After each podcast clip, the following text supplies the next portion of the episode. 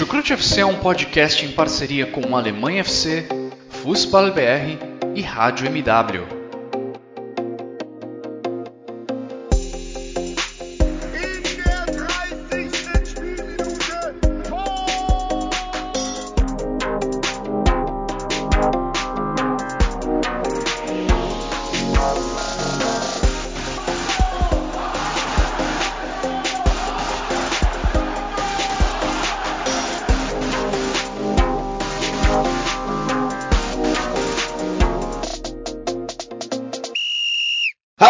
Pessoal, sejam todos muito bem-vindos a mais uma edição do Chucrute FC.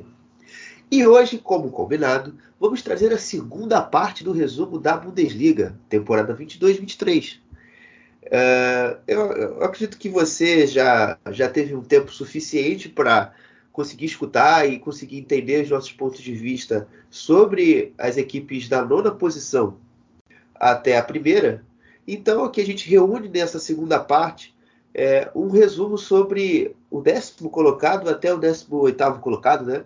Um recorte de campeonato que envolve algumas equipes surpresa, é, outras nem tanto, por assim dizer, muitas trocas de técnico, mas enfim, a gente vai debruçar é, sobre o resto dessa, dessas equipes nesse momento. E para dividir esse espaço aqui comigo, eu chamo primeiramente, diretamente de São Paulo, o meu colega Ivan Gabriel. Tudo certo, Ivan? Tudo certo, Guilherme. Enfim, você vai apresentar outro convidado especial, mas enfim, abraço para ele também. E, enfim, também para quem está nos ouvindo, um, boa noite, boa tarde, bom dia também, depende do horário. Mas enfim, agora vamos comentar sobre a segunda parte da tabela da Bundesliga, que foi, eu acho que, sobretudo, boa parte dos clubes foram marcados por demissão de técnico, enfim, também irregularidade.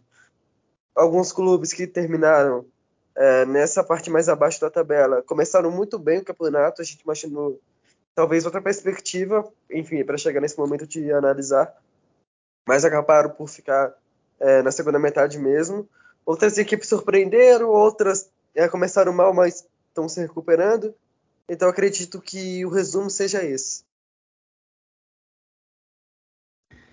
Tudo certo, Ivan. É, eu, como apresentador, até, até esqueci de me apresentar, né? Mas acho que você, pela minha voz, você já se, mais ou menos me reconheça, mas por uma questão até de educação, eu sou o Guilherme Monteiro e estou hoje novamente no comando dessa edição do Chucrute.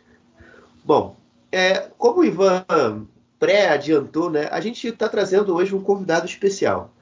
É, esse convidado é estudante de educação física, ele faz parte da, da, bolha do Twitter da Bundesliga. Ele escreve, faz análises táticas é, no, no Fußball BR. Eu acho que quem acompanha a timeline do Twitter e minimamente acompanha o Fußball, mais ou menos já pegou uma noção de quem seja. Se você pensou Nicolas e o sobrenome Achabalo, eu acho que você acertou. Então, então é ele, nosso Nicolas. Tudo certo, Nicolas? Fala Guilherme, fala Ivan, tudo bem? É, primeiramente eu queria agradecer o convite, né, que é bem oportunidade boa de conversar sobre a Bundesliga, que é o que todos nós gostamos. Eu acho que vai ser algo bem, bem interessante. É, a segunda metade da tabela geralmente tem alguns times com alguns problemas, né, como não poderia deixar de ser. E vamos lá. É pra, diferentemente, eu acho que da, do primeiro, da primeira edição que a gente que a gente gravou, eu falei, eu fiz uma analogia muito com o jornalismo, da gente rasgar a pirâmide invertida. Hoje eu vou fazer conforme o figurino, conforme o combinado. Hoje não tem resumo de rodadas, enfim. Vamos logo direto ao ponto. E para começar de forma mais direto possível, vamos falar sobre o Mainz 05. Bom, o Mainz é uma equipe, uma das poucas equipes, perdão, que manteve seu treinador na última temporada para essa, né? O Bois Venson. E aproveitando essa base já bem constituída pelo Bois Venson, em conjuntamente com seu com seus chefes, o Martin Schmidt e o Christian Heidel, né, os diretores esportivos, é, o mais foi ao mercado ali pontualmente e reforçou seu, seu 11 iniciais, né, com o Angelo Fugini, Uh, o Max Light, que inclusive tem até um problema atualmente de mental, né, relacionado a, a, a desgaste, enfim, a lesões. Ele, ele não está vivendo um bom momento. O Anthony Cati e, enfim, outros jogadores também que desembarcaram na Mangúcia. Mas é, ao que tem sido, o que a gente tem acompanhado no mais desse início de temporada, dessa primeira parte da temporada, é que os velhos conhecidos ainda fazem a diferença. Não é mesmo, Ivan? Sim, sem nenhuma dúvida. É, enfim, antes do antes da gente gravar é, o guia da, da última temporada, enfim, também trazendo uma perspectiva para essa. É, você até comentou comigo, enfim, não acabei não participando do, do episódio entre entre os nove primeiros, enfim. Então você comentou tal, que será que comentando mais? Pô, enfim, o time não teve tanta movimentação no mercado. E de fato, não, não teve, manteve sua base, que é uma base interessante, boa, para nível de Bundesliga. É, um, é uma base que, que consegue competir bem, que tem bons jogadores, enfim, que tem jogadores jovens e que também podem ser potencializados pelo ótimo trabalho do Bruce Benson. Então, é, é, é, um, é um mais que nessa temporada em si, é, a gente vê que está no limite entre no seu trabalho em si como um todo, na sua campanha, porque figurou é, no início até um pouco, pouco menos da metade da, dessa primeira parte, entre no top 6, no top 7, no top 9 é, dessa Bundesliga. Agora caiu de, de rendimento, que acaba por ser natural, mas ainda precisa de, de mais regularidade, enfim, também é, ganhar alguns jogos que acabam por ser mais difícil. É, porque, apesar de ter perdido para o Wolfsburg em casa por 3 a 0 o Wolfsburg está tá numa crescente, ainda é um resultado decepcionante, porque a gente espera que o mais é, tenha mais competição em casa, enfim, seja um time mais difícil de ser batido, e na sequência também teve uma derrota para o Schalke 04, o lanterna do campeonato por 1 a 0, que é difícil também, visando, enfim, esses pontos que seriam teoricamente mais fáceis. Então é um mais que está no limite, enfim. Eu acho que o décimo lugar resume bem o que foi é, a campanha da equipe até agora. E acredito que o time precise ir no mercado para, enfim, ajustar mais posições é, e também para preencher mais lacunas no Enem. É, o, Ivan trouxe no comentário dele né, o desempenho é, dentro de casa do Mainz. Né, o Mainz é apenas o 16 colocado no ranking de vitórias dentro do seu estádio, na Neva Arena. Na Neva Arena. É, apenas uma vitória, teve quatro empates e perdeu dois jogos. Uh, mas é, eu acho que tem alguns jogadores de base é, que eu citei na minha introdução e que eles realmente permanecem fazendo a diferença, como eu também ressaltei.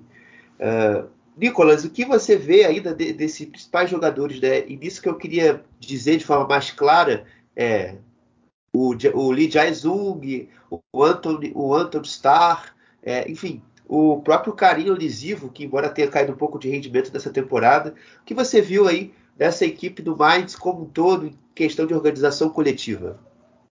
É, então, como vocês bem comentaram aí, o, o Bo ele é um treinador que desde que chegou no Mainz, ele tem conseguido resultados muito bons, né? Pegou a equipe ali na zona de rebaixamento, foi subindo, subindo, chegou a brigar por vaga em competição europeia, mas esse ano geralmente está ali no, no meio mesmo, né? Começou bem, aí caiu um pouquinho nos últimos jogos. Eu acho que isso vem muito do, do problema que é da, no ataque, tem o, o Burkhardt, que ele nunca foi um, um falhador de gols, mas ele era um jogador que facilitava bem o, o, trabalho da equipe, né? E ele perdeu alguns jogos nessa temporada. E isso acabou prejudicando um pouquinho o rendimento do Mans. Mas eu gosto que comentou também do, do Anton Stacks, que é um volante, volante barra meia. E eu gosto bastante dele. Eu acho que dentro de, desse, dessa equipe do Mans, ele é no momento o melhor jogador da equipe, que é um cara que trabalha bastante defensivamente, mas também tem a, a vitalidade para poder conduzir a bola em direção ao ataque, né? Então eu acho que ele realmente é o melhor jogador do país no momento.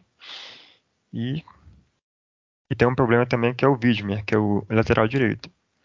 Que no esquema de mães é muito importante ter, ter essa, essa chegada pelas laterais, né? Geralmente o zagueiro também avança junto com o lateral. E o Widmer não vive um momento tão bom nesta temporada, então talvez por isso o Mães tenha caído um pouquinho de rendimento. É, é, você disse, realmente o Burkhardt nunca foi talvez um grande fazedor de gols. Uh, e uh, os dados dessa temporada comprovam ainda mais isso, né? Uh, ele marcou apenas um gol e deu duas assistências nessa temporada. É, em relação à temporada passada, ele já tinha marcado pelo menos quatro gols. E o Onisivo marcou apenas quatro gols e teve uma assistência. É, já nessa, nessa altura da temporada ele já tinha marcado quase 10. Então é, é uma diferença que faz total. É, perdão. É uma, é uma questão que faz total diferença na, na tabela também, né? E vocês citaram de lesões, né? Uh, o, o Burkhardt, o, o Delano Burgzorg até se envolveu com questões relacionadas até a problemas internos de dedicação aos treinamentos. Uh, também passou por um pouco mais de dificuldade nessa temporada. E além do Ingvartsen, que eu acho que no geral tem sido o melhor atacante do mais nessa temporada. Nicolas, você quer ressaltar algum outro ponto? Só comentar rapidinho, você falou sobre o Maxim Light, que é o zagueiro que eles contrataram para essa temporada, que ele veio do Bochum. E na minha opinião, ele foi um dos melhores zagueiros da temporada passada. Só que por alguns problemas físicos também, ele, ele não, não, conseguiu é, desempenhar aquilo que ele sabe, né? E ele chegou para ser titular, porque o Mainz vendeu alguns de seus zagueiros, vendeu o Niakate, vendeu. Tem mais um que eu não estou lembrando agora também que saiu pro, pro esporte. Só vendeu, só vendeu, vendeu o Santos Justo, que foi pro esporte, e o Niakate. Isso, são dois zagueiros titulares, né? E o Light chegou para repor essa vaga, mas até aqui ele não conseguiu desempenhar muito bem. Então é um outro problema também. E até mesmo para explicitar também, dar mais clareza ao meu ponto das lesões, por exemplo, o Burkhardt, até, a gente, até agora a gente teve 15 rodadas. Ele se machucou na primeira rodada, na segunda rodada, na oitava rodada e na décima rodada. Então ele desfalcou mais em alguns, algumas partidas e não pôde ajudar. O Ingvartsen, ele se machucou na quarta rodada, na quinta rodada e na sexta rodada. Embora tenham sido lesões menores, mas isso de fato tira às vezes ele do jogo, enfim, dificulta o planejamento do treinador. E também se machucou é, na nona rodada. Então tem, tem dificuldades físicas muito grandes nesse ataque. Uh, e o mais regular dele tem sido o Onisivo, que só se machucou agora é, durante, esse, durante esse final de, de, de rodadas, né? final da, da temporada. Uh... É, é, é, curioso, Guilherme, que essa questão de lesões, eu acho que ela vai aparecer bastante aqui, porque com o calendário maluco do jeito que tá, é, é algo que está assim, afetando todos os times, né? Não, com certeza. É, eu eu estou só realmente demonstrando o, o, a dificuldade que estava inserido. É você, vocês falaram, passaram por muitos pontos individuais, alguns coletivos também que eu queria destacar. É, também a, a, solidez dos substitutos que entraram, né? Em algum momento o Cati, que não era um titular, ele assumiu a titularidade e dominou ali aquele centro da defesa. É, o, o Edmilson Fernandes também fez um bom trabalho defensivo, vendo, vendo mais ou menos também de socorro aos problemas de lesões. É, jogou até às vezes de lateral direito com o problema do Widman. Uh, o Aaron Martin, para mim, tem, também tem um certo destaque nessa questão da, de chegar, de ter, de dar profundidade ao jogo do mais, o jogo de cruzamentos, e além, claro, das bolas paradas. Ele, inclusive, fez um golaço de falta no jogo contra o Colônia, foi uma das coisas mais bonitas que a temporada nos deu de questões de gols de falta. E, obviamente, Uh, o goleiro Zentner, que também não dá para esquecer que tem feito mais uma boa temporada é, desse, dessa, desse ano. Algum complemento? O Robin, o Aaron Martin, na verdade, também fez um belo gol contra o Gladbach, mas enfim, esse aí eu me lembro com menos, menos alegria. esse aí, esse eu confesso que eu esqueci, mas ainda bem que você lembrou. Mas só para também reforçar outros pontos aqui que a gente passou, é, e contextualizou, o mais dos, durante os primeiros seis jogos somou 10 pontos é, dos 18 possíveis. E na sequência final da temporada só somou apenas mais 5 pontos. Né? É, uma vitória e dois empates. Então é muito pouco para um time que gostaria de estar talvez em colocações um pouco acima. Mas mudando agora de assunto, a gente vai passar para o 11 colocado, o TSG Hoffenheim, né? Uma equipe que também começou a pré-temporada é um pouco diferente em relação ao último ano, né? Trocou de treinador, saiu o, o Sebastian Hoeneß e chegou o campeão suíço, André Breitenreiter, com uma perspectiva é muito alta, com uma, até com certa boa pompa, cogitado também pelo seu chefe geral, né, o, o Dietmar Hopp, que cobrou do treinador e do, da equipe, né, de, do corpo de gestão, uma, uma classificação a competições europeias. E no início da temporada, a gente viu, até mesmo pelas contratações no mercado, um problema recorrente que o Hoffenheim tinha na defesa foi solucionado, né, com muitas contratações de zagueiros, o Izoki, o Eduardo Quaresma, o, o Ozan foram contratados para a zaga, uma, uma, posição que o Hoffenheim sempre contou com poucos nomes. É, e, e, você viu também outros jogadores voltando de, de, de, anos e de lesões também, como por exemplo o Skov, uh, o Angelinho chegou na lateral esquerda e deu uma encorpada no nível técnico da, da equipe. Mas, conforme a temporada foi se transcorrendo, aquela campanha inicial forte até a nona rodada de 13 pontos possíveis em 27, praticamente 50% dos pontos somados. Você. Perdão, 14 pontos somados até a décima rodada. Ou seja, você tinha ganhado um fôlego muito bom. E depois, depois de algumas lesões, meio que o seu time se desarranja, não é, Ivan? Sim, sem dúvidas. Eu acredito que o Hoffenheim, assim como o Leverkusen, enfim, o, o Dortmund em certo nível também, que, enfim, não conseguiu repor seus principais jogadores, mas conseguiu trazer jogadores de um alto nível também dentro, dentro da perspectiva do futebol alemão.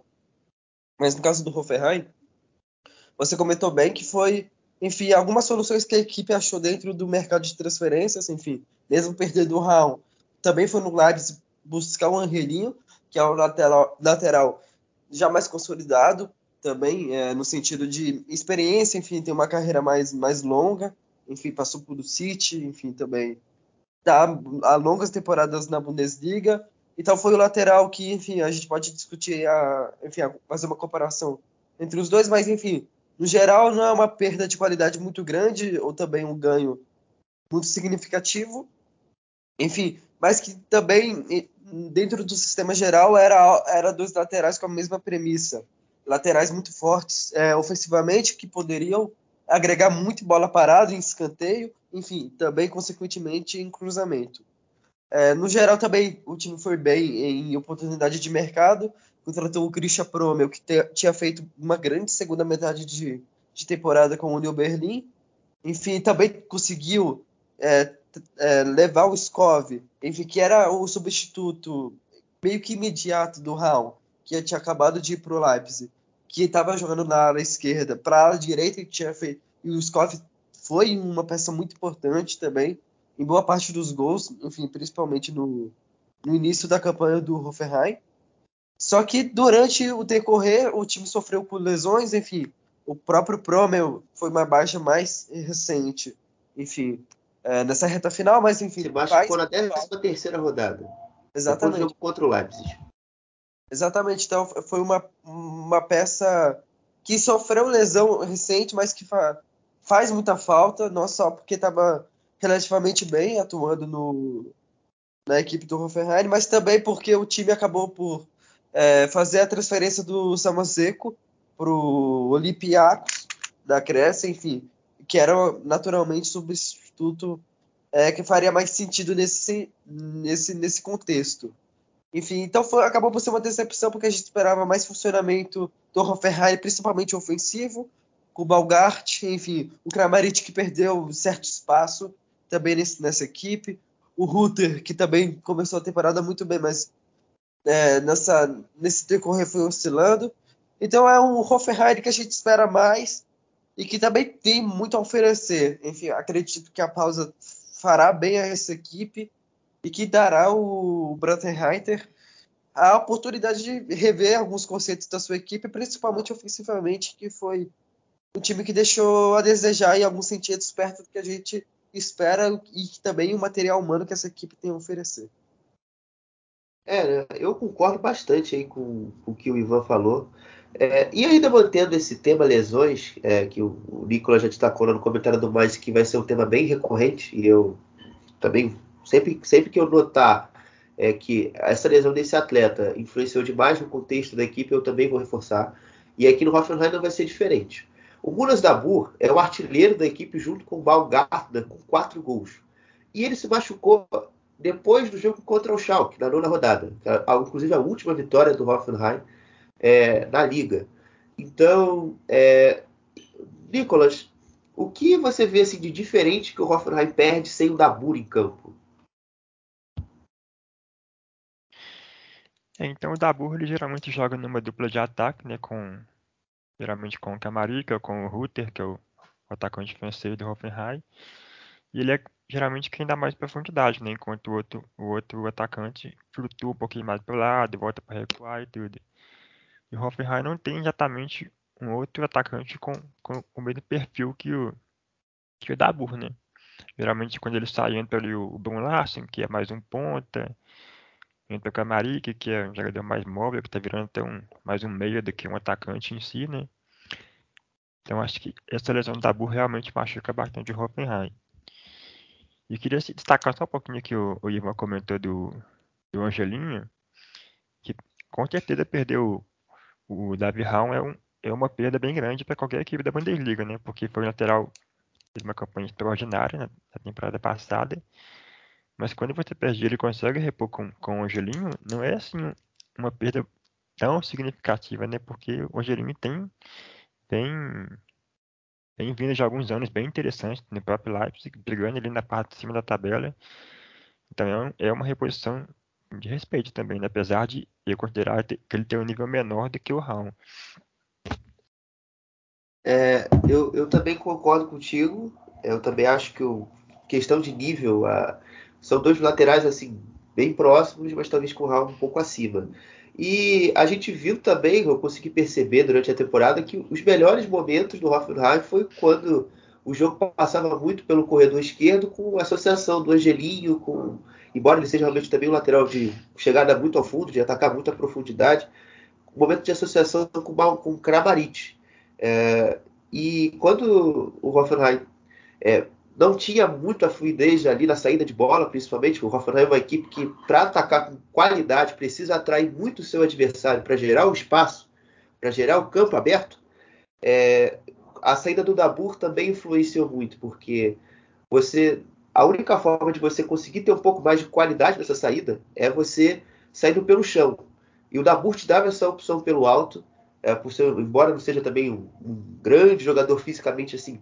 Uh, tão avantajado, mas enfim, tinha um perfil físico que lhe dava uma certa, uma certa vantagem em alguns duelos. Então eu acredito que isso também influencia é, a dificuldade mais do Hoffenheim também em marcar gols e também deixar a sua organização ofensiva mais fluida. Mas em sentidos defensivos, é, o 5-3-2, né, que foi o, o, esquema básico que o Hoffenheim se organizou durante boa parte da temporada, era uma equipe que quando se defendia principalmente ali em bloco médio, não ali, ou seja, mais altura do meio campo, tendendo um pouco mais para baixo, também conseguiu estabelecer bem. Eu acho que uh, o Kevin Vogt é um, um, zagueiro que eu gosto muito há muitos anos, porque é um zagueiro que constrói bem e defende bem a área. Então, uh, o, Oliver Baumann, para mim, dispensa comentários enquanto goleiro. Também fez um bom ano. Então, esse Hoffenheim, eu acho que tem ainda alguma, algum potencial de reação e talvez o mercado seja uma forma de consertar essa dificuldade de ter o Dabur, até porque também não há, a gente não pode esquecer que o Willis Bebu, que é uma segunda alternativa uh, ao Dabur, está machucado desde o início da temporada. Ele fez pouquíssimos jogos, ou sequer nenhum, se eu não me engano. Vou até conferir daqui a pouco. Mas é, é, isso acho que também me pega muito nessa dificuldade de campanha do Hoffenheim. Querem falar? Guilherme, só completando, eu acho que uma coisa que faz falta também é, é um, um ala direito que seja, seja destro também. Porque o Skov, ele, no início da carreira dele na, na Dinamarca, ele era um ponta direita, só que ele era, só que ele era canhoto. Então ele costumava cortar bastante para dentro e chutar com a perna esquerda. Aí ele chegou no Hoffenheim, ele foi deslocado para uma função totalmente diferente, que ele virou um, um ala pela esquerda na maioria dos jogos, e agora ele voltou para para a direita. Só que, como ele é um ala, ele, ele tem que fazer mais ou menos essa função de, de dar um pouco mais de profundidade, porque o zagueiro pela direita não oferece isso, e também não tem algum meia que ofereça isso. Então, por isso que o Hoppenheim acaba concentrando boa parte da jogada dele pela esquerda com o Angelini. Porque o Scob recebe na direita e corta para dentro. Então, ele costuma atacar mais por dentro do que por fora. É, eu, eu, eu, espero que o nosso ouvinte hoje, se ele sair burro de qualquer time de futebol hoje, aí tá pegado. Porque aqui o que tem de tática aqui, velho, vai ser doido. É, eu tô curtindo demais porque é um, é um tema e uma, uma, uma forma de, de, enxergar o futebol que eu adoro. E só, e só atualizando a situação do Bebu, ele não, ele não disputou é, jogos dessa temporada realmente por conta ainda da sua lesão. E avançando de tema, né, a gente falou de, de projetos, né, de ideias, de pensamentos é, mais propositivos no sentido de você alcançar um objetivo além daquilo que você espera, né, no caso do Hoffenheim. E eu acho que uma, a nossa próxima equipe é uma equipe que está tentando se remontar de acordo com, a, de acordo com o andar da temporada, né, que é o Bayer Leverkusen. É, uma temporada que começou com muita, com muita expectativa também, não dá para negar, porque é o segundo ano de um, de um trabalho, do, era o segundo ano de trabalho do, do Gerardo Zeuano, uma equipe que competia bem uh, na primeira temporada, tinha suas valências defensivas e uma transição muito forte, e que começou essa temporada muito mal, com muitos resultados ruins, e que gerou na demissão do, do treinador suíço. E Nicolas, é, gostaria de, de, que você contasse o que você percebeu é, do, do, momento ruim do Gerardo Zeuane e também o iníciozinho já para fazer esse do trabalho do Xabi Alonso. É, então, eu acho que o Leverkusen, acho que ninguém tem, tem dúvida de que é a principal recepção da temporada, né? Era um time ali que fez, fez um, uma reta final muito forte na temporada passada, conseguiu manter os seus principais jogadores, o, o Chique renovou o contrato, o não foi vendido, o Flimpong, o lateral, também continuou. Então a expectativa realmente era que talvez em algum momento ali no começo da temporada pudesse até ameaçar uma liderança, né? Mas só que foi contrário, né? Pegou lá, lá embaixo, lá na reta final. E o esse ano teve muitos problemas, mas eu acho que o que pegou mais para a demissão dele não foi nem foi tanto o aspecto coletivo, mas talvez um pouco de aspecto individual. Porque já tem vários anos assim que o que o ataque do Leverkusen é muito forte, tem vários jogadores promissores, eles costumam fazer bastante gol, só que a defesa não é tão confiável assim. O Jonathan Tah, o Tapsoba, até o Encapié, um, um, pouco menos em relação a ele, são zagueiros que têm facilidade em, em sair jogando, sair construindo, mas não defendem muito bem, né? Então, então, então ocasionalmente um deles acaba jogando uma bola na saída, ou então defende um pouco mal a área e acaba tomando gol.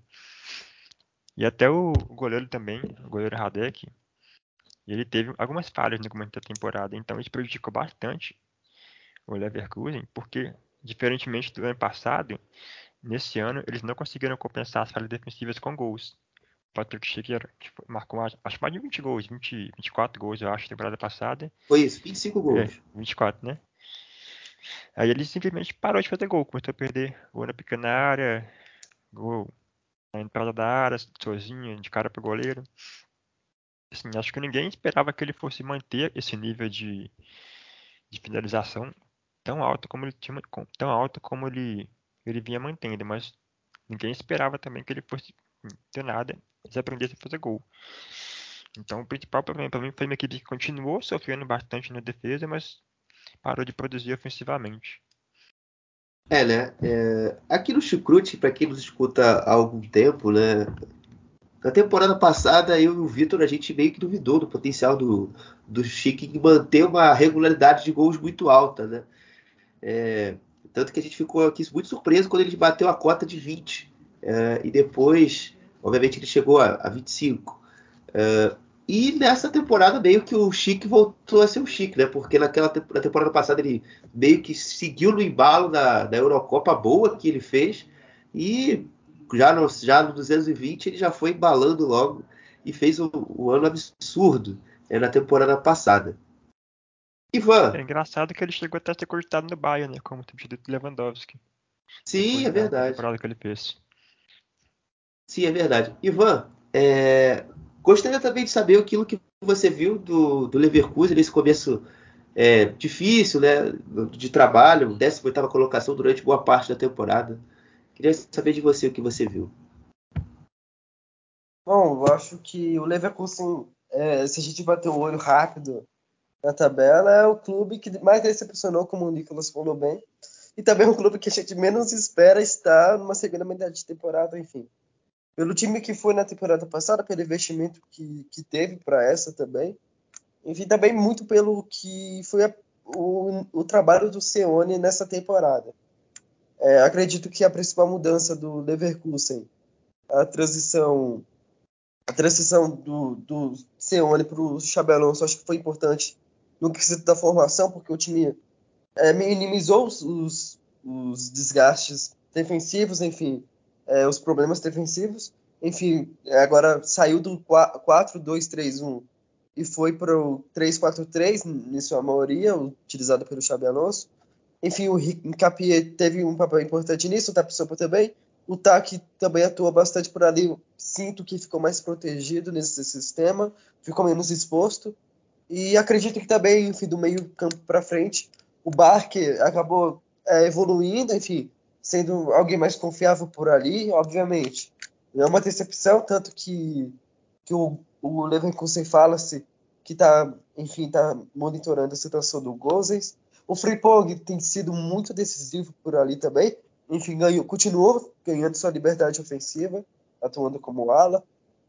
E na frente, enfim, no trio e também na dupla de volantes, é, tem muita variedade porque o elenco do Leverkusen possibilita isso ao seu técnico. Enfim, a gente teve jogos como contra o Stuttgart, o time jogou com o Adli, Amir e Diaby, enfim, no trio ofensivo. E teve os jogos também que o Rosek também atuou como titular ao invés do Chique. Enfim, o Amir também ganhou uma chance, tem, tem ido bem, enfim, dentro das possibilidades. Dentro do que a gente imaginava também, enfim, da função dele nesse elenco. É, enfim, porque ele já tinha sido dispensado na última temporada, enfim, a título de empréstimo pelo Genoa. Enfim, então a gente imaginou que o Leverkusen acabaria por fazer alguns jogadores é, não serem tão úteis assim, enfim, talvez seja o caso do Paulinho também, que às vezes tem atuado com o Xabi Alonso, enfim, o Chique, o Chique, que é um jogador que está tentando se encontrar depois da lesão, enfim, está tentando é, encontrar seu melhor nível, que acaba por ser natural também. Vamos ver como vai ser nessa segunda metade de temporada. Então, acho que o Leverkusen acaba por ressignificar alguns jogadores. O, o também foi outro jogador que ganhou mais destaque, ganhou mais força nesse elenco. Então é o Leverkusen que está tentando aproveitar suas valências e, e, sinaliza no mercado de inverno que vai atrás de algum, alguns jogadores para preencher lacunas do elenco, que enfim, já é muito bom e que pode muito mais do que, do que a posição que está hoje na Bundesliga. Ana, Nicolas, você falou que queria já falar sobre o trabalho do Xabi Alonso. Então, meu amigo, manda bala. Então, o Ivan comentou bem que a, a, principal mudança dele foi mudar de um sistema com linha de 4 para defesa para uma linha de 3. Né? Eu acho que isso ajudou bastante a, a melhorar o desempenho do Frimpong. Ele é um lateral assim, muito rápido e tem, tem a boa condição de bola, tem drible. E, e com o Xabi Alonso ele passou a ter mais liberdade ainda e jogar principalmente pela, pelas laterais, sem, sem flutuar muito para o centro. Eu acho que ajudou bastante porque ele é uma das, das principais peças defensivas do Leverkusen. Ele é quem costuma criar jogadas junto, e principalmente a, a dobradinha dele com o Diaby pela direita foi algo que funcionou muito bem na temporada passada. Então o Xabi Alonso está pouco a pouco resgatando essa, essa capacidade ofensiva do Frimpong e melhorando o desempenho ofensivo do Leverkusen. E acho que também o Ivan comentou também que dá um pouquinho mais de estabilidade para o Tá na defesa, que ele tem uma cobertura maior. Então ele pode sair para pressionar, sair para buscar um atacante mais no meio de campo, que vai ter uma cobertura maior. Então ajuda também defensivamente, embora não tenha melhorado em números tanto assim a defesa do Leverkusen. Né? Mas acho que pouco, pouco a pouco o Xabi vai, vai recuperando a confiança dos jogadores também, que é algo muito importante no futebol.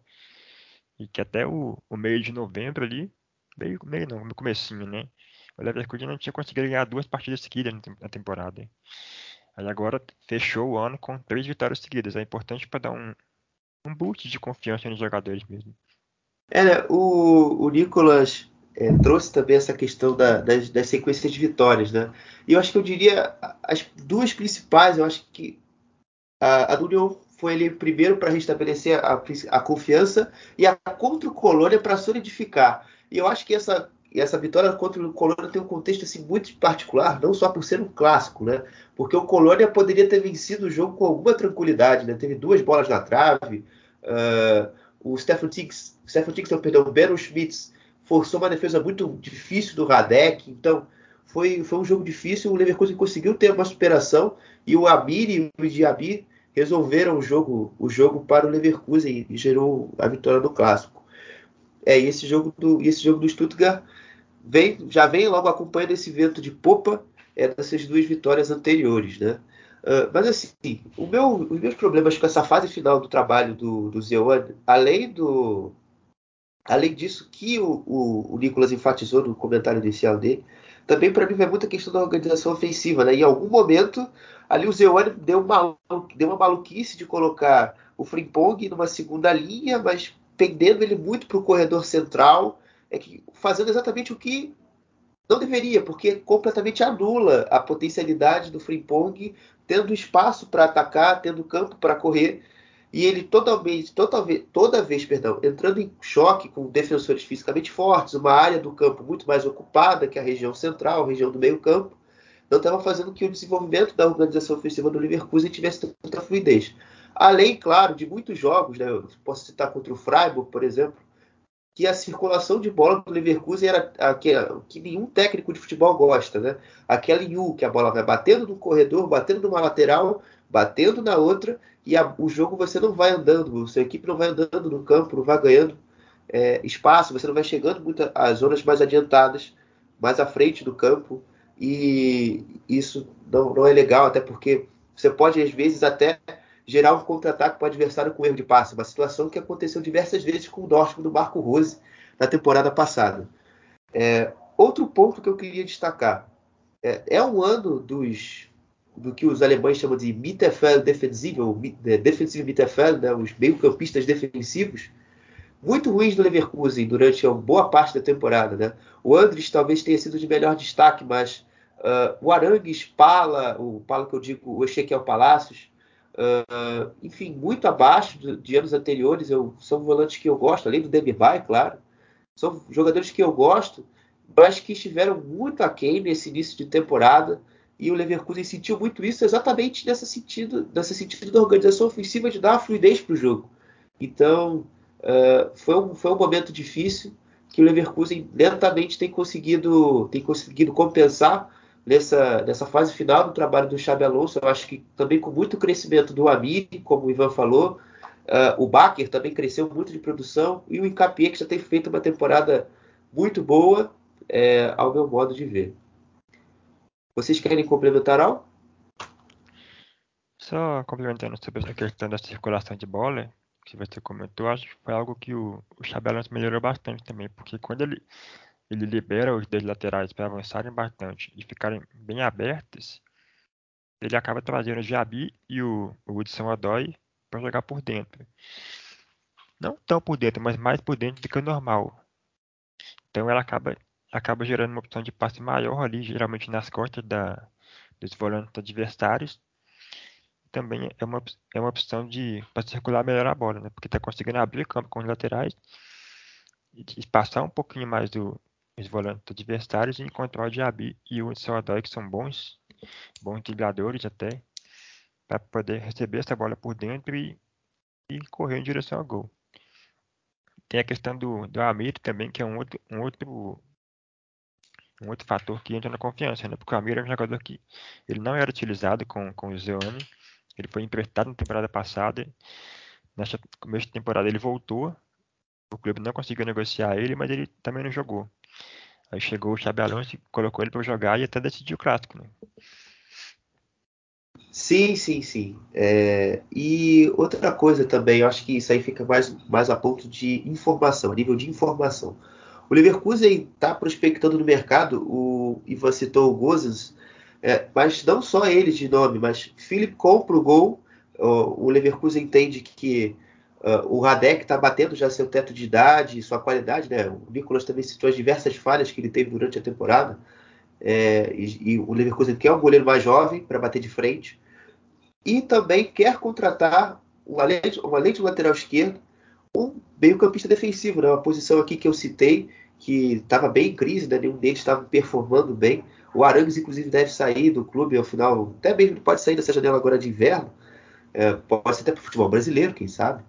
É, então, são posições que o Leverkusen vê como prioridade de reforço para essa janela de inverno, fazer com que a equipe mantenha um nível de competição ainda mais alto. Eu acho que é uma necessidade real mesmo ter um volante mais defensivo, porque assim como os zagueiros que eu comentei, a maioria dos volantes do Leverkusen se destacam mais pelo que eles fazem com a bola do que sem ela. Então, se, se o Chave detectou que está faltando um volante, exceção feita ao, ao Anderlecht, que ele é um, um bom, faz um bom trabalho sem bola. Mas acho que realmente falta uma, uma alternativa a ele ali no elenco. Bom, é, a gente falou de Leverkusen e agora a gente saiu de uma cidade de 380 quilômetros, de 80, 380 quilômetros não, perdão, de 180 mil habitantes, é, para uma gigante dentro do próprio estado, no estado da Renânia do Norte-Westfália, a segunda maior cidade do estado. Vitor, depois se você escutar isso aqui me confirma, mas eu tenho quase certeza que sim, que é a cidade de Colônia. Vamos falar do clube da, da, da segunda maior cidade da, da região, o Colônia, os Bodes. Bom, né? A temporada do Colônia eu acho que começou num nível de estado de espírito do torcedor e do clube, eu acho que muito alto, uma sensação que os torcedores do FZ não sentiam há muitos anos, né? Uma equipe que voltou à Europa, é, uma equipe que fez uma temporada passada com um time que teve muita entrega, teve o resgate de um ídolo e também o resgate de identidade do, do causado entre um treinador, uma sinergia positiva entre seu treinador e a torcida que fez com que o Colônia atingisse os lugares europeus. E mesmo que ainda não tivesse oficialmente dentro da Conference, as partidas contra o Videoton foram em atmosferas muito legais e o clube atingiu até a, a fase de grupos, mas é, quando, che quando, chegou a Bundesliga, a, as coisas não saíram tão bem assim, não é, Nicolas? É, exatamente. Acho que o Colônia tem feito um trabalho extraordinário também do, do Baumgartner na, no comando do Colônia. Foi uma temporada muito boa ano passado. Mas agora realmente eu acho que a principal questão que pega pelo que pega na, na queda de rendimento do Colônia é a quantidade de jogos mesmo, porque é um, um elenco modesto, não tem, não ganhou muitos muitos reforços, não investiu bastante e além do, do calendário estar mais conturbado por causa da Copa, o Colônia está disputando uma competição europeia. Então acaba gerando um desgaste maior. É de fato, Nicolas. É, eu também coloco muito na conta da, do calendário excessivo né, e a pressão que o Colônia tinha de tentar se classificar na Conference é, essa temporada ruim. Mas, Ivan, é, eu queria também saber de você, mano. O que, que você viu da temporada? É, o que você acha que o Colônia precisa modificar, de fazer algo diferente? Até com o próprio Balbi, talvez. Não, não que eu quero dizer que você tem que demiti-lo, mas fazer com que a, a equipe do Colônia tenha, tenha alguma mudança de contexto do que a gente tem visto. Bom, acredito que principalmente, enfim, o Colônia é, talvez esteja brigando, enfim, na Bundesliga, enfim, numa situação difícil que a gente até poderia prever antes da temporada começar, porque é um time que passa, passou muito por contexto, por um contexto difícil financeiramente. Enfim, perdeu seu principal jogador, que é o Modeste, de forma de certa maneira também inesperada. Então per perdeu sua principal referência no ataque, enfim, substitui com, com, com o Tigres, mas enfim, não é a mesma coisa, por mais que o Tigres dentro do que a gente esperava também tenha, esteja fazendo uma campanha até surpreendente, de, até certo ponto, obviamente. Então, o Colônia que vai ser muito necessário, enfim, para dar uma, uma preenchida melhor no seu elenco, para dar uma reforçada de fato é, um, um colônia que vá ao mercado muito pontualmente, enfim, com soluções criativas que vão agregar para o time nem que seja a médio prazo, enfim, curto prazo, mas que são é, sejam jogadores que também tenham uma perspectiva boa de mercado, enfim, para que sabe o time revender no futuro. Então o Colônia é muito voltado nesse sentido. É, na primeira parte da, da temporada em si, a bola jogada, acho que foi o Colônia regular, até o, o derby contra o Gladbach. Depois o time oscilou bastante, principalmente, enfim, porque teve a Conference League. é, no, no, seu paradeiro, enfim, teve que focar em duas competições, é, enfim, em, simultaneamente. A gente comentou na primeira parte que é, foi difícil até para o Union Berlin, que é o Union Berlin, que teve um grande investimento nessa, nessa, nessa janela. Enfim, se manter, enfim, nessa, nessa sequência enfim, de duas competições seguidas, várias semanas inglesas. Então imagina para o Colônia que, que sofreu perdas durante a temporada. Então é um Colônia que deve focar bastante na, nessa pausa, pausa de inverno para ajustar coisas estaticamente e também para ver o que será possível dentro do mercado. É, é além né? do, do Modeste, o Colônia perdeu também o, o Oscan, o volante, né? Borussia Dortmund. Era, era mais ou menos as, as duas principais Bem peças do time.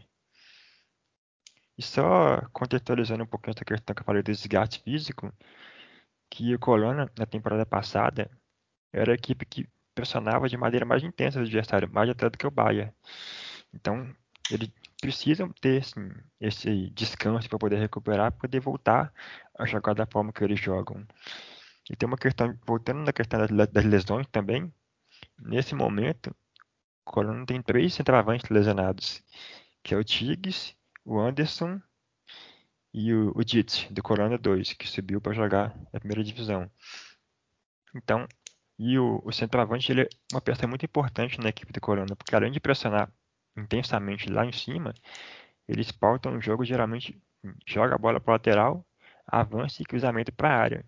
Então, o centroavante ele é muito importante nesse esquema. E quando você não tem nenhum, nenhuma opção, todas lesionadas, também é um, um baque grande.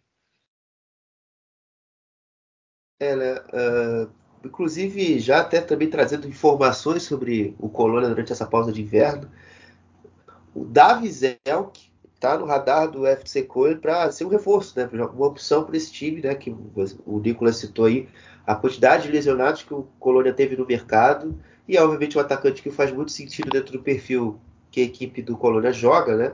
Além do disse que ele citou e também o Tigres, enfim. O Tilen Perle, que é um reserva do reserva, também se machucou e também jogou bastante no início da temporada. É, também estava machucado, mas voltou a treinar essa semana. E é esperado do Colônia que o Marco Utz, o, o próprio Ditz, o, Antima, o Ian Tima, por exemplo, já voltou, mas está, já passou muito tempo lesionado está jogando agora, tentando recuperar o ritmo depois de lesão. Então, é, é realmente, eu acho que as lesões para o Colônia esse ano frearam muito também é, um bom rendimento. Né? O Nicolas tocou no aspecto físico, eu também falo do mental. Uh, o Colônia jogou a, na Conference League o fio da navalha praticamente toda a competição ele esteve disputando. Eu falei do confronto contra o Videoton, que na teoria poderia ter sido fácil, né? Porque o Colônia perdeu o primeiro jogo em casa por 2 a 1 e pressionou, pressionou, pressionou, mas a bola não entrou. Mas chegou na Hungria, fez o 3 a 0 e conseguiu, conseguiu a vaga. Na fase de grupos, fez um bom jogo contra o Nice, tomou um empate e acabou se complicando ainda mais depois das derrotas para o Partizan na Sérvia e em Colônia. Então, jogou os, os jogos contra o Eslovaco e o outro jogo contra o Nice também no fio da navalha. E esse desgaste mental também faz muita diferença, eu acho que nessa temporada. Você viu os últimos três jogos do Colônia, assim, a equipe muito assim, muito no banco, jogando muito no limite, limite extremo físico, né? O jogo contra o Freiburg foi um jogo muito ruim. O jogo do sábado, agora contra o Hertha Berlim, que eu consegui ver. Embora, o Colônia talvez não o Colônia sentiu muito o segundo gol, por exemplo, mas até o 1x0 estava jogando bem. E também no Leverkusen, esse aí jogou muito bem. Realmente foi um bom jogo, mas é, essa parte física fez muita falta, talvez em, outro, em outras metades da temporada. O jogo contra o Stuttgart, o empate 0 a 0 é, Enfim, tem vários exemplos aí de jogos que eu poderia citar que o Colônia talvez sentiu é, bastante essa parte física. O jogo contra o Hoffenheim, que o Colônia jogou o jogo da conferência da sexta-feira e teve que jogar pela Bundesliga no domingo, e o jogo foi 1 a 1 O Colônia conseguiu se superar ainda e conseguir empatar o jogo. Enfim, vários problemas dessa ordem física que influenciaram. Mas eu achei, no geral, um início de temporada muito bom, é, no sentido de rendimento. Né? Eu acho que teve partidas assim, eu separo quatro muito boas, contra o Leipzig, contra o Borussia Dortmund, que eu, que eu até citei no, no primeiro, na primeira parte do programa, que o Dortmund desfocou do jogo e o Colônia foi para cima, mas o Colônia não tem nada a ver com isso. Aquela, ele conseguiu, naquele contexto, ir muito melhor que o Dortmund. Contra o Morro, que empatou o jogo, mas Deus sabe como o Riba e a Trave conseguiram salvar um pouco de uma derrota. E como eu, fitei, como, eu, como eu falei, o jogo contra o Nice na abertura da fase de grupos da UEFA Conference League também foi um jogo assim muito acima. Mas eu acho que aqui a gente passou bastante coisa do Colônia, mas a gente esqueceu talvez de falar, para mim, o, o, grande nome dessa temporada, depois do Tiggs, né? Que é o Dale, o Dejan Ljubicic, que para mim é o cérebro desse meio campo é, é o cara que faz, o cara minimamente ali que consegue, além do Duda, né, racionalizar o jogo. É o cara que é o motorzinho desse time. Eu queria saber de vocês aí o que, que vocês das poucas atuações que ele teve, né? Porque ele teve a lesão do, do, do clássico contra o Gladbach, depois não teve mais condições de jogo. Mas aquilo que vocês conseguiram ver, o que, que vocês analisaram dele é, durante esse durante o curto período que ele teve em campo? Eu gosto bastante dele também. Acho que Assim, estando apto fisicamente, com certeza titular absoluto do, do Colônia. É até um, um pouco novo, ainda 25 anos só, mas tem muita qualidade e ele ajuda bastante também na pressão do Colônia, né? Porque tem alguns jogadores que não têm a mesma qualidade que o, Martel, por exemplo, zagueiro, zagueiro não, zagueiro volante, né? Faz as duas funções. Duda também, o Maina, que está chegando agora, que é mais um ponto, ele não tem a mesma qualidade que ele ao pressionar. Então, além de que ele oferece com a bola, que é capacidade de receber parte lá na frente, capacidade de fazer um drible, eles não oferecem isso que o, que o Gibsic oferece. E voltando um pouquinho na questão da, da Conference League, eu acho que com certeza seria uma história bacana se o Corinthians tivesse avançado, jogasse contra outros times, oitava de final, quarta de final e tudo, mas acho que a longo prazo, talvez ser eliminado precocemente assim seja algo bom. Porque com essa pausa no calendário agora, com o Corona mais recuperado, recuperando seus jogadores lesionados. Eu ainda acredito que eles terminem a temporada brigando ali em cima, mais ou menos oitava, sétima posição. Bom, vocês gostariam de acrescentar algo? Não, Não. acho que o Nicolas foi bem. Enfim. Então, beleza. Uh, passando agora para o 15 colocado, né, o FCA, o FCA, o Fußball Club Augsburg. É, bom, né, o Augsburg, assim, assim, como eu já falei lá também do Hoffenheim, trocou de treinador por isso da temporada. É, o Marcos Weitzel até saiu de forma bem desgastada com da equipe do Augsburg, brigando com o Stefan Reuter. É, e a equipe do Augsburg, eu acho que tomou as decisões mais surpreendentes, mas em contraponto, das mais acertadas no meu modo de ver, que foi a contratação do Rico Mazan um treinador que via de três anos, de três temporadas muito boas em outros clubes, do Rodinghausen, que deveria ter subido para a terceira liga, mas por uma questão de regulamento, é, subiram o FC Fur, né, o, time, o time da, que hoje ocupa a terceira divisão ainda, né, o Ver. Uh, e depois dessa, dessa campanha de sucesso com o Rodinghausen, foi trago para o Borussia Dortmund 2. E no Borussia Dortmund 2 é, fez uma temporada é, de campeão na terceira liga, de, de campeão na quarta liga, né, da regular liga, e no ano seguinte já subiu a equipe para a terceira liga. E, e, jogou e manteve essa equipe lá. Então foi assim, são é um avanço da carreira muito promissor e chegou à Bundesliga muito bem, né? Embora os resultados iniciais não tenham sido muito animadores, né? Com quatro derrotas e uma vitória nos primeiros cinco jogos. Mas eu acho que tem um jogo que é fundamental para mudar a campanha do Augsburg nesse começo, né? que foi a vitória em cima do Werder Bremen. E eu queria saber de vocês, é, pode ser com você dessa vez, Ivan, o que você viu do Augsburg é, durante essa temporada e, e, enfim, o que você viu que te agradou durante essa campanha de décima, que finaliza né, mais embaixo da 15 quinta colocação? Acredito que do Augsburg, enfim, seja um campeonato muito positivo, apesar da colocação. Acredito que foi uma equipe que, apesar das turbulências que passou muito no extra-campo, foi uma equipe que conseguiu é, tapar o buraco muito bem, enfim, ainda foi. É, me surpreendeu no mercado, inclusive, apesar de ter cedido o Ricardo Pepe pro Groningen da, da Holanda por um empréstimo, enfim, ainda trouxe o Berisha, enfim, é, teve, também teve a negociação de troca envolvendo o Demirovic e o Gregorich. Enfim, o Demirovic foi influente também em certos, certos jogos nessa, nessa temporada.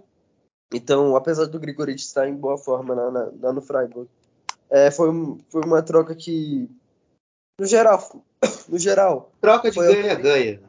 É, ganha, ganha de certa forma, apesar do Gregorich acreditar que seja melhor que o Demirovic, mas, enfim, também não foi uma troca de, de inútil, de certa forma, enfim, que pesou mais pro lado do Freiburg. Enfim, o Grueso também, eu acho que foi um jogador a se destacar, apesar de ser inconsistente em certos pontos. Enfim, é, também a gente, a gente, tem que falar da lesão do Niklas Dort, que foi uma das principais, é um dos principais jogadores do Augsburg, enfim. E também um dos principais volantes, enfim, que se a gente imagina uma perspectiva na Alemanha de atingir a elite do futebol alemão, ou quem sabe ir para fora, fora do, da Bundesliga. Enfim, o Arnheimer também foi um jogador que acabou perdendo menos espaço. Enfim, Rubem Vargas também foi um jogador que acabou decepcionando um pouco. Então foi um, um, um Augsburg que está tentando caminhar com as próprias pernas, mas que tem uma boa perspectiva sob o comando do Rick Marsen. Enfim, também teve uma, uma boa surpresa que foi o Respekai, que chegou do Bochum, enfim, também foi a custo zero, foi uma boa contratação nesse sentido, contribuiu, contribuiu bastante nesse contexto de lesões no meio campo. Então, eu, então como eu falei, o Augsburg que ainda está tentando caminhar com as próprias pernas, enfim, ainda tem certos problemas, mas é algo que, que acredito que possa fazer o time sobreviver, enfim, mais uma temporada na Bundesliga sem, sem, sem passar tanto sufoco assim. Vamos ver como vai ser a segunda metade, porque, enfim, a gente sabe como, como na teoria é, é, é, é boa, enfim, é linda, mas enfim, na prática é, outros 500, enfim, tem muito, tem muito contexto, enfim, a, a gente sabe como pode mudar as coisas rápido nesse sentido.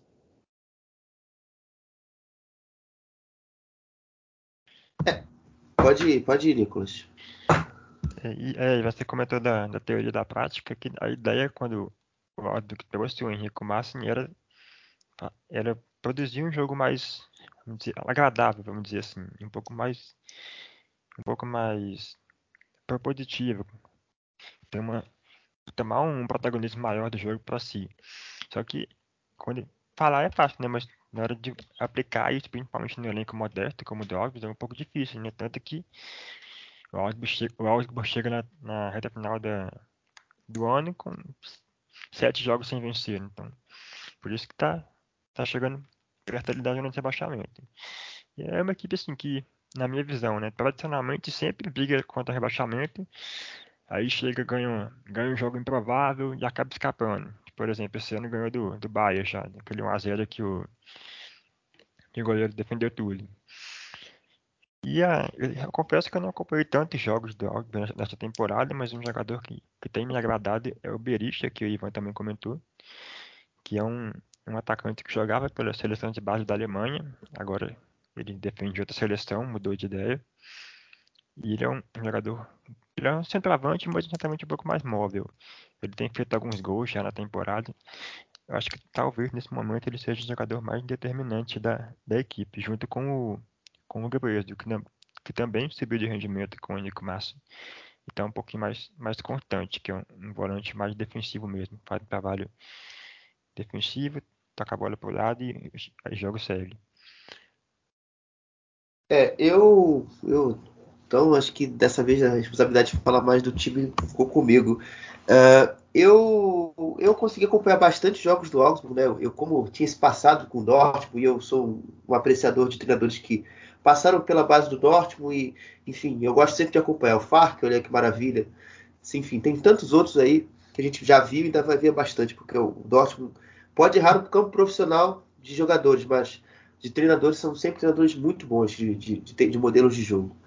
É, e como, como o Nicolas disse, né, o, o foi meio que se adaptando mais a, ao contexto ali que ele estava inserido, uma equipe que que estava se, se organizando muitas vezes, é, tentando jogar é, uma linha, começou jogando com uma linha de quatro, depois passou por uma linha de três centrais, depois voltou para a linha de quatro de novo. Então ele sempre estava sempre, sempre mudando muito o time, também muito de acordo com as lesões, né? Durante o início da temporada, inclusive até no pior momento desse sentido de lesões, que foi no sentido da defesa, ele perdeu o Frederick Winter, perdeu o Félix Duokai, perdeu o Rhys Oxford como opções para ser os defensores. Ele colocou o Govelan e o Bauer, além de colocar o Iago, e também colocou o Gubney. Eu acho que foi essa base sólida defensiva que trouxe uma, que, que trouxe uma sustentação, embora que seja bem mínima, né? Porque o Augsburg é uma equipe que jogando bastante, às vezes teve que correr muito para trás, às vezes errando muito ali na saída de bola e gerando muitos gols, né? Por exemplo, do Hoffenheim, que eles perdem o jogo de 1 a 0. Uh, e, e, a equipe teve um pouco de dificuldade, mas Bauer e, Bauer e Govelam em algum momento ainda conseguiam trazer alguma estabilidade na defesa. E obviamente o Gikiewicz também. E fez com que a equipe não sofresse ainda mais nesse, nesse aspecto defensivo. E contou muito com o Gumi e o Iago, atacando muito pelos lados, né? A gente fala, a gente fala muito do, do Iago já há alguns anos e, me causa muita surpresa ele ainda estar tá jogando no Augsburg, porque do meu ponto de, do meu modo de ver é um certo erro de avaliação dos de maiores clubes da Bundesliga, né? E, e tem N clubes aí precisando de laterais esquerdos com essa característica de ataque à profundidade, de chegada ao ataque, que o Iago oferece muito bem. Uh, e continuando, e conforme, essa, conforme esse momento assim de, de dificuldade, de lesões foi diminuindo, né? Uh, e curiosamente o Augsburg meio que se perdeu é, no sentido de pontos e de, de, bons rendimentos, né? O Augsburg durante muitos jogos é, cometeu o erro comum de, de, fazer com que toda hora a bola batesse e voltasse, ou seja, a bola chega no teu ataque, no teu centroavante, ele não consegue ganhar a segunda bola e aí o teu time vai perdendo as disputas de bola e vai tomando ataques, ataques, ataques até uma hora, até uma hora que prevalece aquele ditado que a gente conhece água mole e pedra dura, tanto bate até que fura. Então o Augsburg meio que foi sucumbindo durante boas, boas partidas assim, da parte desse, dessa forma. O, o, jogo do Colônia, por exemplo, pode-se dizer que foi dessa pode-se dizer que foi dessa forma, embora os gols tenham sido até de formas um pouco diferentes nesse sentido, mas isso também influenciou. Eu não consigo deixar de, de, de perceber de perceber isso. E, e no geral, eu acho que é um Augsburg que tem um, um ataque sólido. Eu acho que, por exemplo, o Berisha marcou cinco gols. Perdão, o Demirovic marcou cinco gols. O Niederlechner jogou há pouquíssimos jogos e marcou quatro. É, o, o, o Berisha marcou também quatro gols. Então você sabe que o ataque tem algo a te entregar. Mas eu acho que se ele fisicamente ainda tiver sofrendo bastante, essa questão do, da, do duelo, do duelo físico, de se impor, eu acho que ele em vários jogos não vai conseguir compensar porque a defesa vai sofrer demais.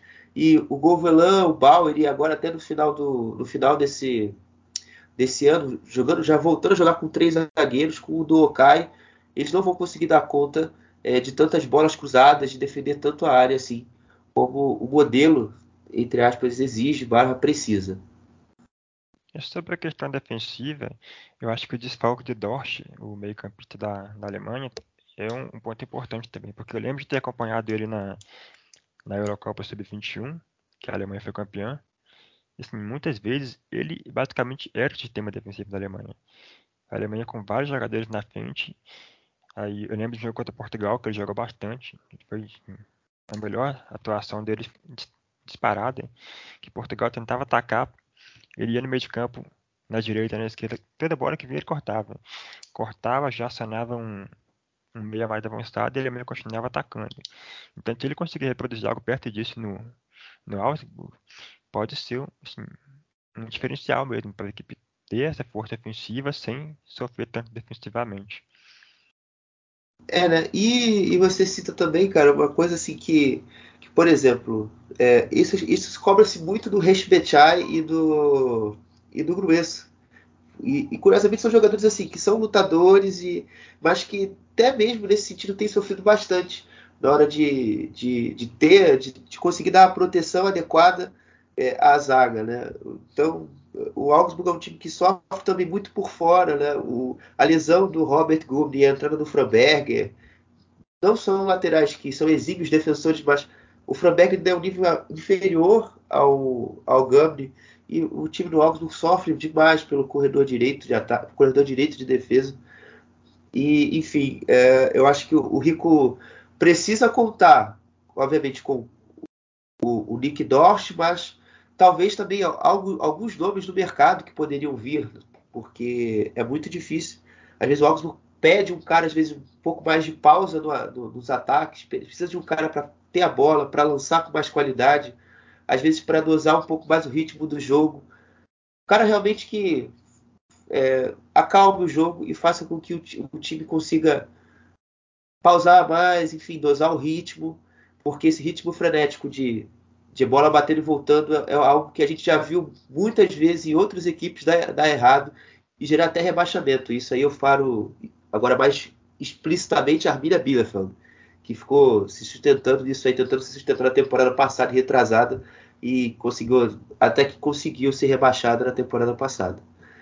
Mas, além desses aí que eu citei em números estatísticos de, de gols e assistências, até corrigido, o Berisha marcou apenas três gols, mas deu quatro assistências. Uh, o Bauer e o Govelan, já, já disse aqui também, se eu não me engano, e o, o também, acho que foram os principais destaques dessa, desse time do Augsburg. Algum complemento? Acho que a gente já passou a limpo. É, o, tranquilo. O Augsburg, pelo menos da minha parte. Não, tranquilo, mano. Então, uh, próximo tema é um tema que também envolve troca de treinadores, né? Uh, acredito que isso aqui, os próximos quatro times ainda a gente vai falar de troca de treinadores, mas essa ainda ocorreu antes é, da temporada é, começar, né? Que foi a saída já até anunciada do Félix Magath e para a chegada de um treinador que eu, que eu defini no Twitter durante a, antes do início da temporada de uma, uma espécie de, de Stefan Balgart de Berlim, porque eu acreditava muito no sucesso do Sandro Schwarz é, com, com, essa com, novo, com a nova, entre aspas, tática é, de conexão entre o clube e o torcedor. E eu diria que os, os atingiu esse objetivo de forma parcial, porque a gente vê que, pelo menos pelas minhas redes sociais, eu sigo alguns torcedores do Hertha, e, até, e a maioria deles alemães, eu vejo muito mais essa sinergia do torcedor do Hertha Berlim com a equipe que ele vê em campo. Então, é, eu diria até que ele conseguiu criar isso, mas dentro do campo, eu acho que o Hertha Berlim ainda tem grandes problemas. Uh, Ivan, queria começar novamente contigo, velho. O que você viu aí nesse Hertha Berlim? É, de Sandro Schwartz até a rodada 15 da Bundesliga. Bom, Guilherme, é, eu acho que, algum, algum, sim, alguns parâmetros que a gente usou na análise do Augsburg pode ser usado com o Hertha. É, enfim, são dois técnicos, o Massa e o, e o Schwartz, que são, que são bons técnicos, enfim, demonstram certo potencial, mas que ainda faltou muito para o seu trabalho chegar, enfim, ao que a gente sabe que esses dois técnicos podem trazer a, a campo mas são dois técnicos que viveram, vivem também, enfim, ainda não deixaram de viver, contextos difíceis no, no extracampo. O Hertha Berlim, enfim, acho que se a gente se organizasse um pouquinho, daria para fazer um podcast, um episódio de podcast só para o Hertha Berlim, enfim, porque é muito material, é muito, muita coisa para se falar. Acredito também que o Hertha Berlim é, passou essa primeira metade de temporada tentando minimizar, enfim, os erros do passado, enfim, muito por conta do elenco que é muito grande, enfim, isso não necessariamente queira dizer que é bom, mas enfim, que tinha excesso de jogadores, que acaba, acabou afetando financeiramente a equipe e que passou essa, essa, essa, essa primeira metade de temporada muito pautada, enfim, e como ser criativo, enfim, com as opções que voltaram de empréstimo também, que é o caso do Duque Bacchio, enfim, tra tentar trazer o melhor do Jovetic também, enfim, é, Maolida, outro caso, o Boetius, que chegou no mais a custo zero também, enfim, então acho que o, o, foi um Hertha Berlim que teve mais presença no Olympia Estádio, no Estádio Olímpico, enfim, a gente viu maior identidade desse Hertha Berlim naquilo que quer construir enquanto estilo de jogo, enquanto filosofia. E também é o, é o Hertha que, que, apesar de ter um elenco que talvez não, não seja, não seja necessário para brigar um pouco mais acima da tabela, quem sabe? Quem sabe um, um décimo lugar, enfim, décimo primeiro, décimo segundo, não, enfim, diretamente na zona. A gente vê que o Hertha Berlim que conseguiu recuperar alguns jogadores, o Torçar criou, enfim, criou um, um novo nível nessa temporada é, recuperou, enfim, o que se esperava dele, já que ele é a contratação mais cara da história do Hertha. Enfim, o Kemp foi, bem em alguns jogos, o Plattenhart também, é, foi bom, foi, foi bem em algumas partidas. O Luque Bacchio, que é um jogador que eu gosto, mas que falta assertividade. Eu acho que esse é o principal ponto do Hertha Berlim no ataque. Falta alguém para definir jogos. É, enfim, a gente vê o, o Celtic sendo, não sendo esse cara também, Boateng ainda tentando contribuir da forma que dá, enfim. E o Fetich foi um jogador que está decepcionando nesse sentido. E o Eju, que é um jogador que ah, pode contribuir muito no, no, segundo tempo, enfim, sendo uma opção de velocidade, mas também não tem essa assertividade. Enfim, mais a tempo, teve um desfalque que foi o Richard, o Marco Richter, enfim, que foi um jogador que, que é, teve o seu problema, enfim, com câncer, com câncer, enfim. Caraca, câncer no testículo. É, no testículo. É que eu imaginei uma forma menos idiota de falar câncer nas bolas. Mas enfim, é voltando. Enfim, teve o câncer no testículo, enfim, que deixou ele afastado durante um bom tempo.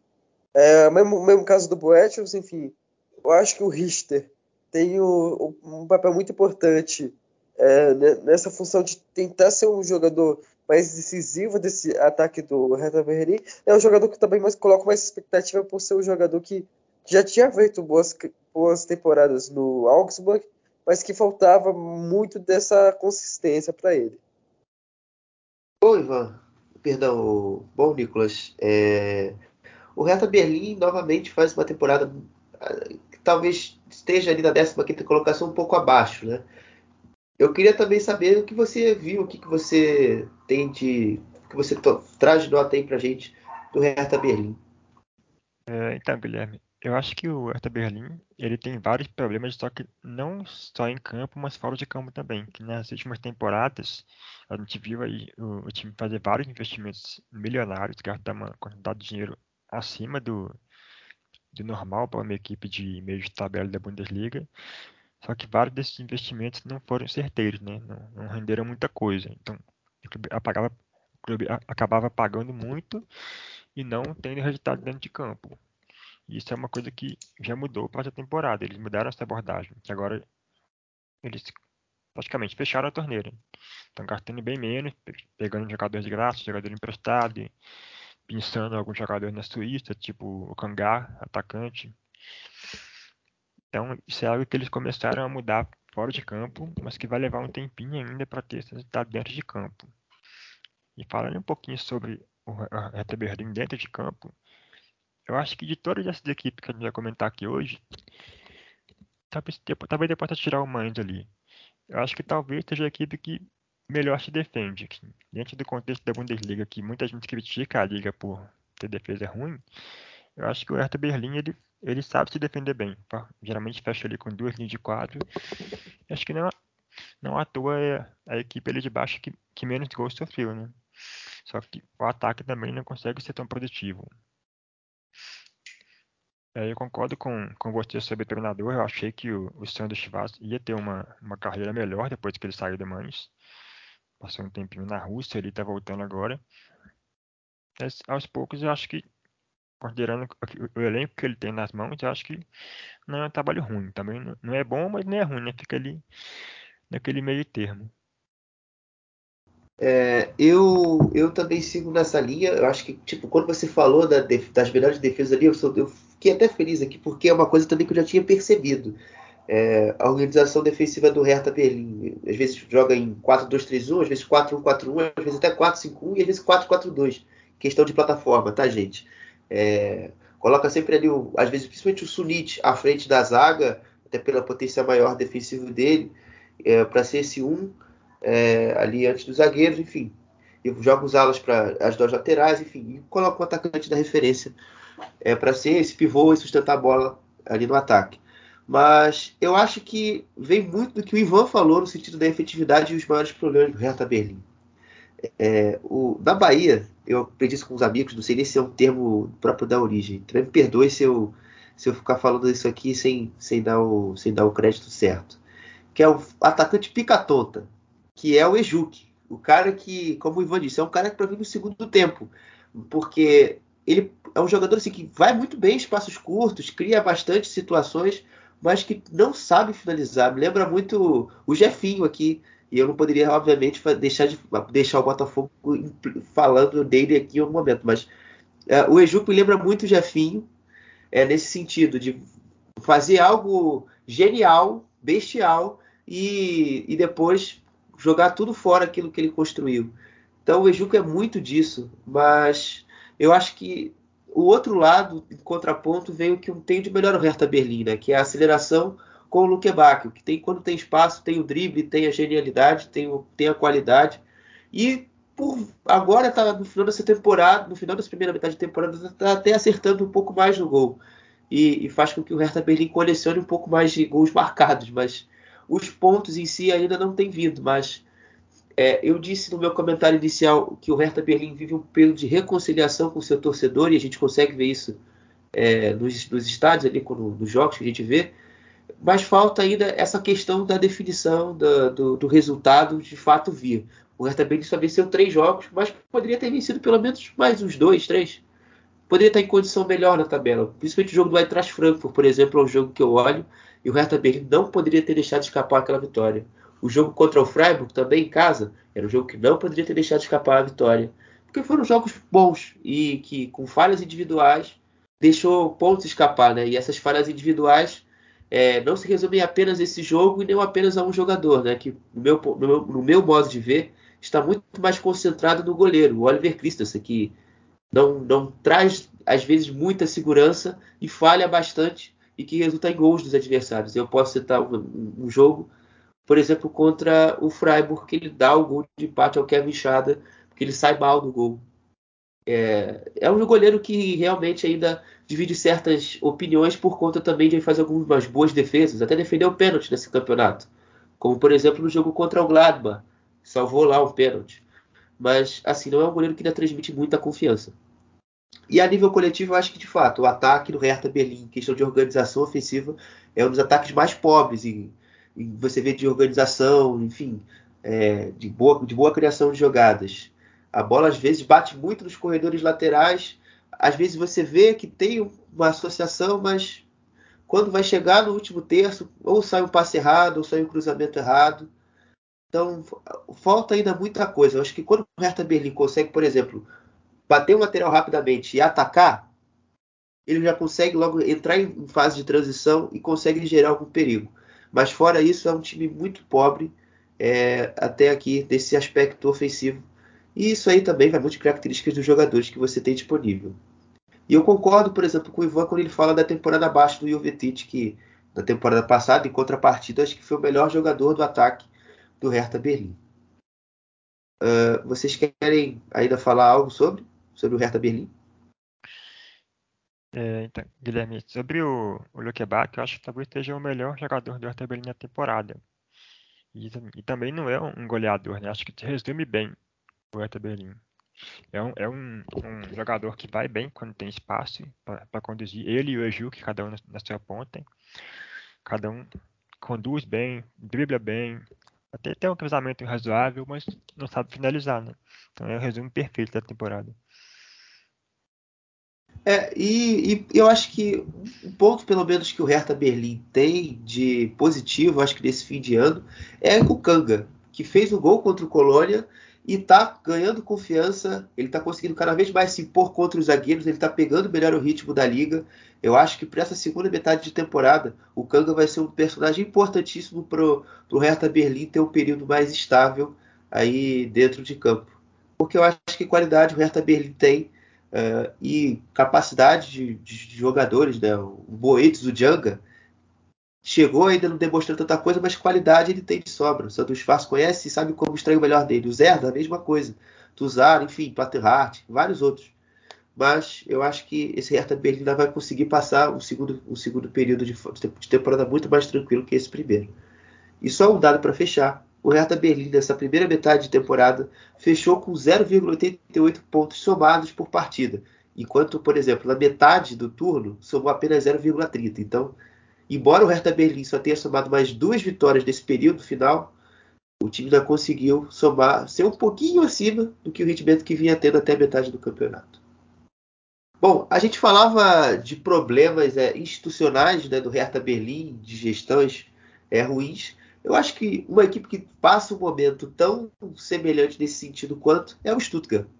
É o Stuttgart que uh, anualmente agora passou a viver um ambiente assim, de crise institucional muito grande. Na temporada passada, é, a questão do a questão do, do, do Hitzberger e Klaus Vogt. Nessa temporada, a questão Mislintat e Alexander Ver. E dentro do campo, eu acho que a gente tem visto essa efervescência de emoções é muito grande, né? Eu, eu, queria, eu queria saber mais de vocês sobre o que vocês têm visto é, dessa equipe do Stuttgart, é uma equipe que também já trocou de treinador até o jogo contra o União Berlim. O treinador do Stuttgart era o Rino Matarazzo e desde a partida contra o Borro, o Michael Wimmer assumiu e o Stuttgart até melhorou o seu rendimento. Eu acredito que não tem como, não tem como separar assim, o aspecto fora de campo do, do que acontece dentro de campo. Principalmente a gente do Brasil aqui, a gente, a gente sabe como isso acontece, como já atrapalha bastante. Lá na Alemanha, talvez em, em menor, menor dose, mas certamente atrapalha também. Essa questão envolvendo o, o Mirlin Tati, que está tá, tá cotado para sair do clube agora em, em janeiro também, que é um indicativo de como que as relações estão ruins ali, né? Se ele vai sair antes da temporada terminar, alguma coisa errada tem. E o, o Matarazzo foi demitido e assumiu o Wimmer, que pelo menos eu posso estar enganado, eu não vi ainda um anúncio oficial, assim, sabe? Que ele vai, que se ele é interino, se ele vai continuar.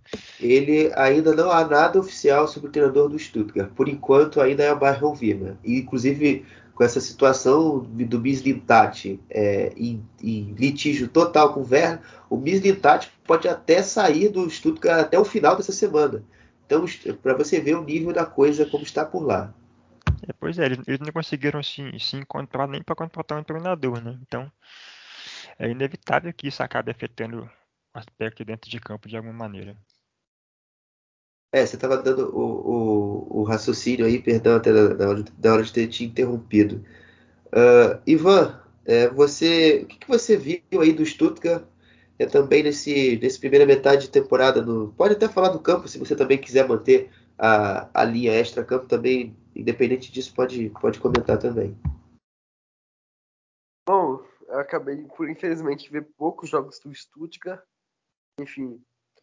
É, então eu vou comentar muito mais do extra-campo, eu acredito que foi o Stuttgart que perdeu seu principal jogador, que foi o, o, o enfim, para o Wolves. Então, enfim, tentou encontrar mais soluções com o Guinassi. Enfim, ainda ainda está tentando buscar uma, uma adaptação nesse sentido. Mas, enfim, ainda, ainda falta muito, muito enfim, para esse time em si voltar a funcionar, enfim, da maneira que a gente espera o Thiago Tomás é um jogador que também que falta certa maturidade, mas que tem sido importante nesse sentido. O Silas, que voltou de lesão, voltou muito mal no início, mas conseguiu estabilizar um pouco mais o seu desempenho. Então é um jogador, é, então um Stuttgart que ainda tem bons jogadores, tem o Anderton, tem o Colibali, enfim, tem o Fruit também, tem o Amada, enfim, na, na, na defesa tem o Mavropanos, tem o Wagner também. Então é um, é um estúdio que tem um certo potencial, enfim, mas ainda falta entregar muito, muito desempenho em campo. E o caso curioso, enfim, desse, dessa equipe, depois que demitiram o Matarazzo, enfim, foi, foi a lista utópica, praticamente, de nomes para substituir, enfim. É, falar, fal, se falava de Ad Ruther, Sione, que também saiu na mesma época, enfim, que o Matarazzo foi, foi demitido. É, também se falava de Dedesco, mas o que a gente viu até agora foi um estúdio que é muito mais com definições do que soluções. Nessa parte é mais burocrática.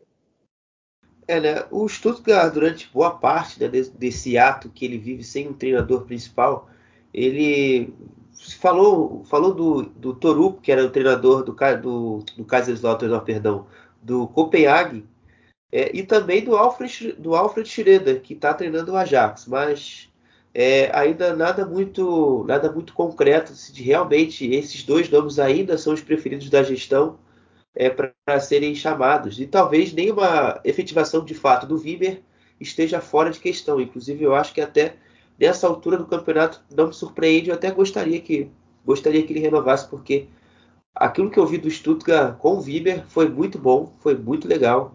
É, embora os resultados fora de casa ainda sejam um problema.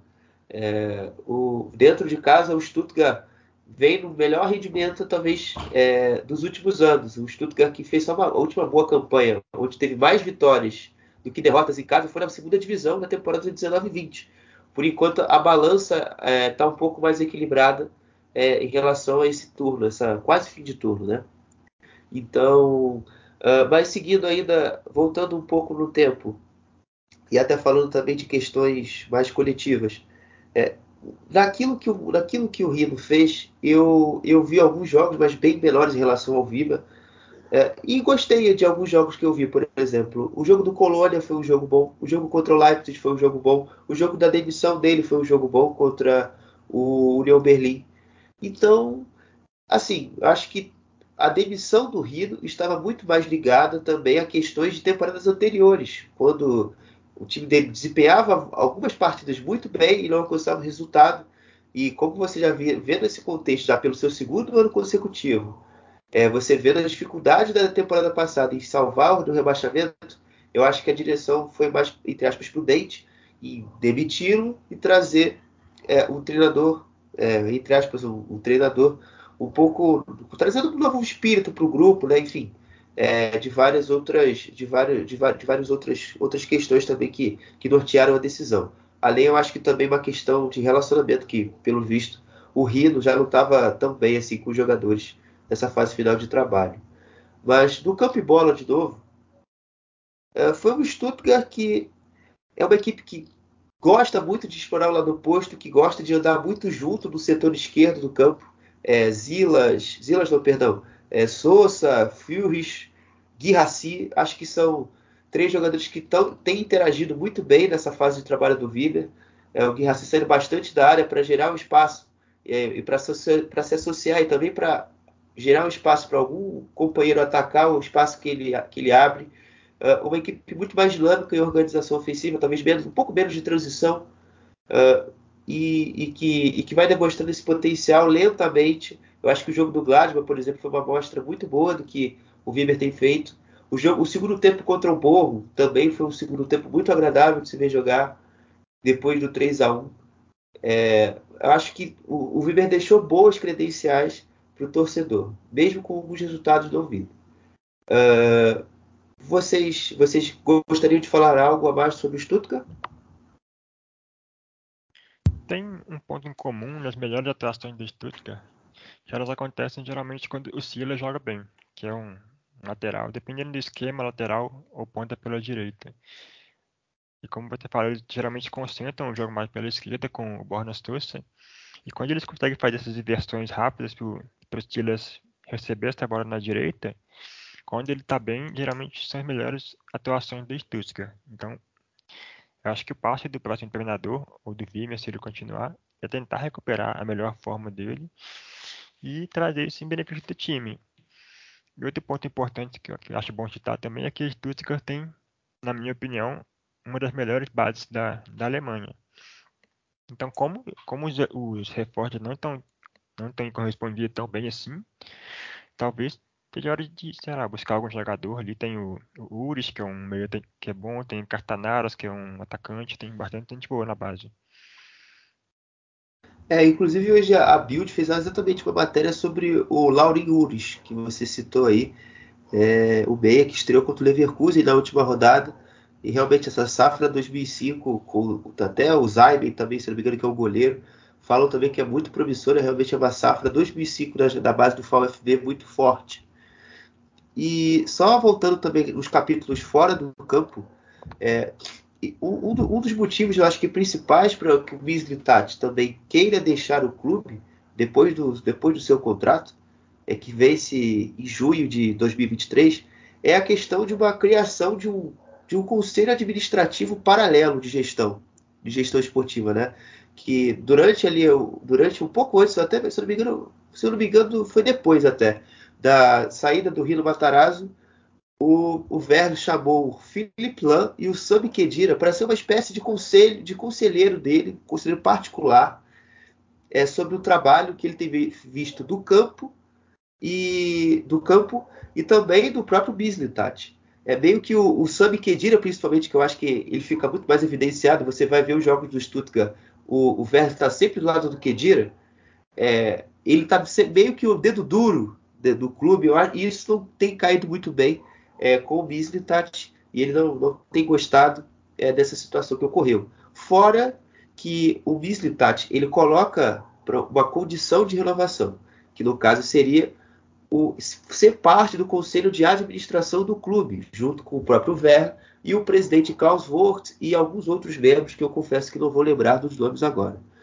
Então, é, toda essa efervescência aqui que eu descrevi e trouxe alguns detalhes, é o que impede também, de certa forma, como o Nicolas destacou, que o Stuttgart consiga ter passos também positivos dentro do campo. Né? É, não dá para a gente excluir sempre o fator externo influenciando dentro do campo. E é muito triste porque o Stuttgart, com essas bravatas que existem ano a ano, vai cada vez mais se diminuindo enquanto tamanho de clube. O Stuttgart, para quem não sabe, há pouco mais de de 15 anos, é 15 anos, foi campeão da, da Bundesliga e já, já viveu pelo menos três rebaixamentos dos últimos anos. E parece que essas picuinhas, essas coisas tão pequenas, ainda não param. Eu acho, eu confesso que o quarto rebaixamento dessa temporada não é totalmente descartável, até pela colocação na tabela. Então é, é muito bom. Eu acho que a galera do futebol, principalmente o Bisley Tati e o Sr. Ver, é, se entenderem de fato, fazendo com que o time faça investimentos no inverno que sejam condizentes com o tamanho do Stuttgart, com a instituição Stuttgart e com as necessidades do plantel, porque uh, senão o rebaixamento infelizmente vai ser inevitável. E as perdas no verão não foram poucas. O Ivan citou o Kaladzic, mas teve Mangalá também que saiu e que teve um peso nessa, no, na, na, manutenção da temporada passada também muito grande da parte final do ano, que ele fez um final de ano primoroso. E também espero um pouco mais pra, do, do Stuttgart do Thiago Tomás. É, fez poucos gols e também é conhecido por perder bastante. É, um pouco mais de eficiência ao Thiago Tomás e também ao Filhis, para mim também não é demais, para trazer também um pouco mais de estabilidade e, não, e, e tirar um pouco de dependência do Guirassi é, no sentido de gols é, da equipe do, da temporada. Passando para outro clube, dessa vez já na zona do rebaixamento de forma direta, o Morro. É um clube que começou também, assim como Colônia, uma temporada muito, temporada passada muito acima da expectativa, uma manutenção com muito conforto na tabela, e mas que durante a janela de verão a gente já via vendo indícios que as coisas desse ano seriam muito mais difíceis, né? A perda de três jogadores para mim que são, eram referências dessa equipe, né? O Jorge Locadia, que não renovou seu empréstimo, o Morro não teve condição de fazer a opção de compra, e principalmente as saídas do Arbel Bella Kotchap e do Maxi Light. Um foi para o Mainz e outro para o Southampton. E fez para mim que criasse uma grande bola de neve de problemas defensivos é, no elenco do Borro para essa temporada. Nicolas, o que você poderia me contar do que você percebeu do, do Borro nessa, nessa temporada, desse ano? É, durante a, a pré-temporada, pelo, pelo que aconteceu na janela de transferência dele, eu imaginava já que o Borro ia, se conseguisse a permanência, era algo para comemorar bastante, porque perder a dupla titular do Zaga e perder também, além do, do Locada, perder o Polter, que era um atacante que, bem ou mal, deixou seus golzinhos. Fez por volta de 10 golzinhos na, na temporada passada. E isso ajudou bastante bom a terminar uma temporada assim, sem passar susto nenhum em relação ao rebaixamento. E, nessa, e além de esses jogadores, a reposição não, não foi tão bem feita. Então, a expectativa desse ano era realmente que ia brigar ali na parte de baixo da tabela, como tem acontecido. Demorou sete jogos para poder ganhar uma partida. Então é, é, um, é um buraco muito grande. Né? Agora, com a troca de treinador, começou a, a, subir um pouquinho, sair da lanterna, jogou o Chagas pela lanterna e está assim, pouco a pouco tentando sair, mas eu ainda acho pouco provável que eles acabem escapando. Pô, Ivan, é... Eu acho que recentemente você viu que o, que o Borro é, tem algum, tem, ainda tem algum poder ofensivo, né? No, no confronto acho que contra o Gladbach isso também ficou um pouco claro. Eu queria saber de você o que você acompanhou, o que você cons consegue me trazer de destaque, aquilo que você observou é da equipe de Thomas Letch. Bom, Guilherme, é, acredito que o Borro foi uma das equipes que me surpreenderam e me decepcionaram, de certa forma também. O Thomas Reis, que era um antigo técnico, já falava que, enfim, para permanecer na primeira divisão seria necessário outro milagre, que, enfim, o que na temporada passada já tinha sido também. O famoso então, terceiro milagre. É o terceiro milagre, verdade. Bem lembrado. Então, era. Então, eu acredito que essa era a perspectiva do Borro nesse sentido. É, eu esperava que seria o Borro que sofreria bastante fora de casa e que ainda manteria suas valências dentro de casa, enfim, que a gente sabe como que é o ambiente é, na cidade, enfim, também no estádio, e que o Borro ia, apesar de ter perdido o Bela Coach, enfim, o Hit também, seria uma equipe que ainda tentaria manter é, a sua torcida a seu favor, enfim, que seria é, muito importante nesse sentido, até foi, é, depois que o Thomas Reis foi demitido, uma demissão que me surpreendeu muito porque eu acho que o Thomas Reis é um treinador muito competente. Enfim, que foi, fez um ótimo trabalho na temporada passada frente ao Borro também. Então, o Borro que vai ser difícil escapar dessa perspectiva de rebaixamento, apesar de ter jogadores interessantes como Holtman, o Assano, enfim, o Lozilla, enfim, o Foster também está fazendo um bom campeonato, surpreendentemente me surpreendeu porque, enfim, no Stuttgart não ia tão bem.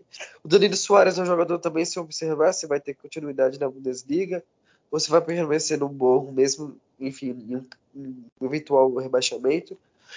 E, enfim, tem o Hirma também, que é um jogador muito decisivo, um goleiro muito decisivo. Então é o Morro que vai tentar explorar mais, enfim, suas partidas em casa e tentar minimizar é, possíveis goleadas ou possíveis derrotas fora de casa. Então acredito que esse seja o caminho para o Morro é, tentar permanência, que seria um milagre. Eu acho que o Thomas Reis é um bom treinador, realmente. Acho que a demissão dele pesou mais assim, aquele tal do, do fato novo, né? Tentar fazer alguma mudança para poder ver se acontece alguma coisa, porque estava difícil, apesar dele ser um bom treinador. Sim. E nem tudo nem tudo era, era ele, né? Às vezes é o próprio elenco que não respondia dentro de campo. E o, um ponto importante. Que... Pode falar. E um ponto importante que você citou também é a questão de, de jogos dentro de casa, né? Que é um ambiente muito bom lá no, no Vonovia Stadium. E o, na temporada passada, o Borrom ganhou do, do Bayern e do Borussia Dortmund lá. Então, isso é algo Opa, que o... o... O Dortmund empatou com o Borro lá. É, ganhou, foi, foi fora, né? Isso, ganhou de, de 4 a 3 eu acho, aqui é, lá, lá, lá, lá, no estádio. Tá, mas de qualquer forma, o que, o que ajudou bastante na temporada passada foi esse rendimento em casa. E isso é algo que o, que o Thomas Lett tem conseguido resgatar nas últimas vitórias. Acho que foram quatro vitórias nos últimos seis, seis sete jogos. Deixa eu ver aqui. Sete jogos. E várias dessas vitórias foram em casa. Então, se o Borro quiser escapar, a chave está aí. Sim, sem dúvida nenhuma. Eu também acredito que o fato do Thomas Reis, apesar de ser um técnico competente, um técnico que eu gosto e acho bom, até foi o que o Nicolas citou, que foi o mais do mesmo. A gente já percebia que, enfim, no decorrer das partidas, o Thomas Reis já não conseguia enxergar mais soluções nesse burro. Então eu acredito que isso foi crucial para a demissão dele, enfim, também para depois a ida dele para o Schalke, enfim, que a gente vai comentar mais sobre o Thomas Reis e também mais sobre o Schalke mais para frente. Eu acho que o tema Thomas Reis, eu acho que ele já começa muito mais agora, então já vou logo iniciá-lo. Bom, o problema Thomas Reis é um problema parecido com o seu companheiro, ex-companheiro de clube, Sebastian Schindler-Lortz. Ambos tinham um contrato válido apenas até o final dessa temporada. Então, o Thomas Reis, inclusive, já gostaria de ter saído do Borgo antes da temporada começar. É, ele fez um lobbyzinho, fez uma. Até foi, de certa forma, não foi não teve um trato tão legal para o Borgo no sentido da renovação, falando: ah, deixa, eu vou renovar em novembro. e não acabou não renovando e, e acabou de fato conseguindo o que ele queria, que era assumir o Schalke. Ele queria ter assumido o Schalke antes de chegar o Frank Kramer. E, enfim, né, daqui a pouco a gente vai falar mais sobre o Schalke, como vocês disseram. Mas apenas explicando, porque essa demissão do Borro, do, do Thomas tem muito a ver com o próprio Reis, dessa, dessa decisão. E a questão do Chico Zielos, que é o grande planejador de elenco, né, que montou essa base desse elenco que está aí, e que agora o Patrick Fabian vai tentando, vai tentar colocar um pouco mais de técnica a partir do mercado de inverno. Ele também assumiu apenas em 1 de, de, de setembro, depois que, perdão, em 2 de setembro, depois que fechou a janela, então ele também vai ter que consertar. Mas antes, antes de falar também da própria demissão do é, ele, o time do Borro fez alguns bons jogos, né? Antes da demissão dele, que eu, que eu separei dois. O jogo de estreia na Bundesliga dessa temporada contra o Mainz e contra o Werder Bremen. Ele realmente fez dois bons jogos e, e principalmente eu acho que contra o Werder Bremen dá um uma dorzinha a mais, porque o, Werder, o Borro esteve à frente, não é que esteve à frente, mas marcou dois gols que foram anulados. E o time vinha jogando muito bem, vinha pressionando, e duas bolas de contra-ataque no final do jogo sofre dois gols do Werder Bremen. E ali eu falei, até aqui no podcast daquela, daquela rodada, eu falei, acho que o Borro vai cair porque a manteiga, um pouco a manteiga do Borro está sempre caindo de lado para baixo. E porque, no meu modo de ver, isso já é síndrome de rebaixamento, independente de rodada. Mas enfim, eu acho que o Thomas Lett que chegou e demorou até mesmo a, a, a se adaptar mesmo com o elenco, é, ele, ele veio, veio da Holanda, um futebol um pouco mais ofensivo no sentido de, de, de, de organização de equipes, né? Geralmente, o futebol holandês tem muitas equipes que jogam com as linhas defensivas muito altas e o Borgo vinha jogando com uma linha mais baixa, mais média de defesa. E fazer esses zagueiros lentos que o Borgo tem, né? Lampropoulos, Zordets, Orban, uh, Mazovic, jogarem tendo que correr um pouco mais, tendo que controlar a profundidade numa área ainda maior, né? Tendo que tendo que correr para trás com mais campo ainda. Isso é um pouco difícil e até hoje eu diria que o Borgo ainda não consegue, embora o jogo do União Berlim, por exemplo, o time conseguiu jogar bem compacto e conseguiu jogar muito bem em um espaço muito curto com a linha alta. É, eu senti ainda que que, que algo em, outro, em outras partidas, acho que contra o Stuttgart, por exemplo, esse mecanismo pode ser feito de melhor forma. Uh, e, enfim, uh, acho que com bola também o, o Borro ainda tem algumas dificuldades. É, o Manu Riemann e era, um, era um é, lançador de bolas com os pés. Nessa temporada, em contraponto, ele tem feito uma saída de bola muito pouco limpa. Isso tem dificultado bastante para o modelo do Borro, que ainda é muito direto, ainda muito de bola longa, muito bola em cima do Hoffman, funcionar. Então, é, você vê que também as quedas técnicas influenciam muito nessa campanha. O Danilo Soares e o Gamboa só estão voltando ao bom nível agora nesse final de primeiro turno.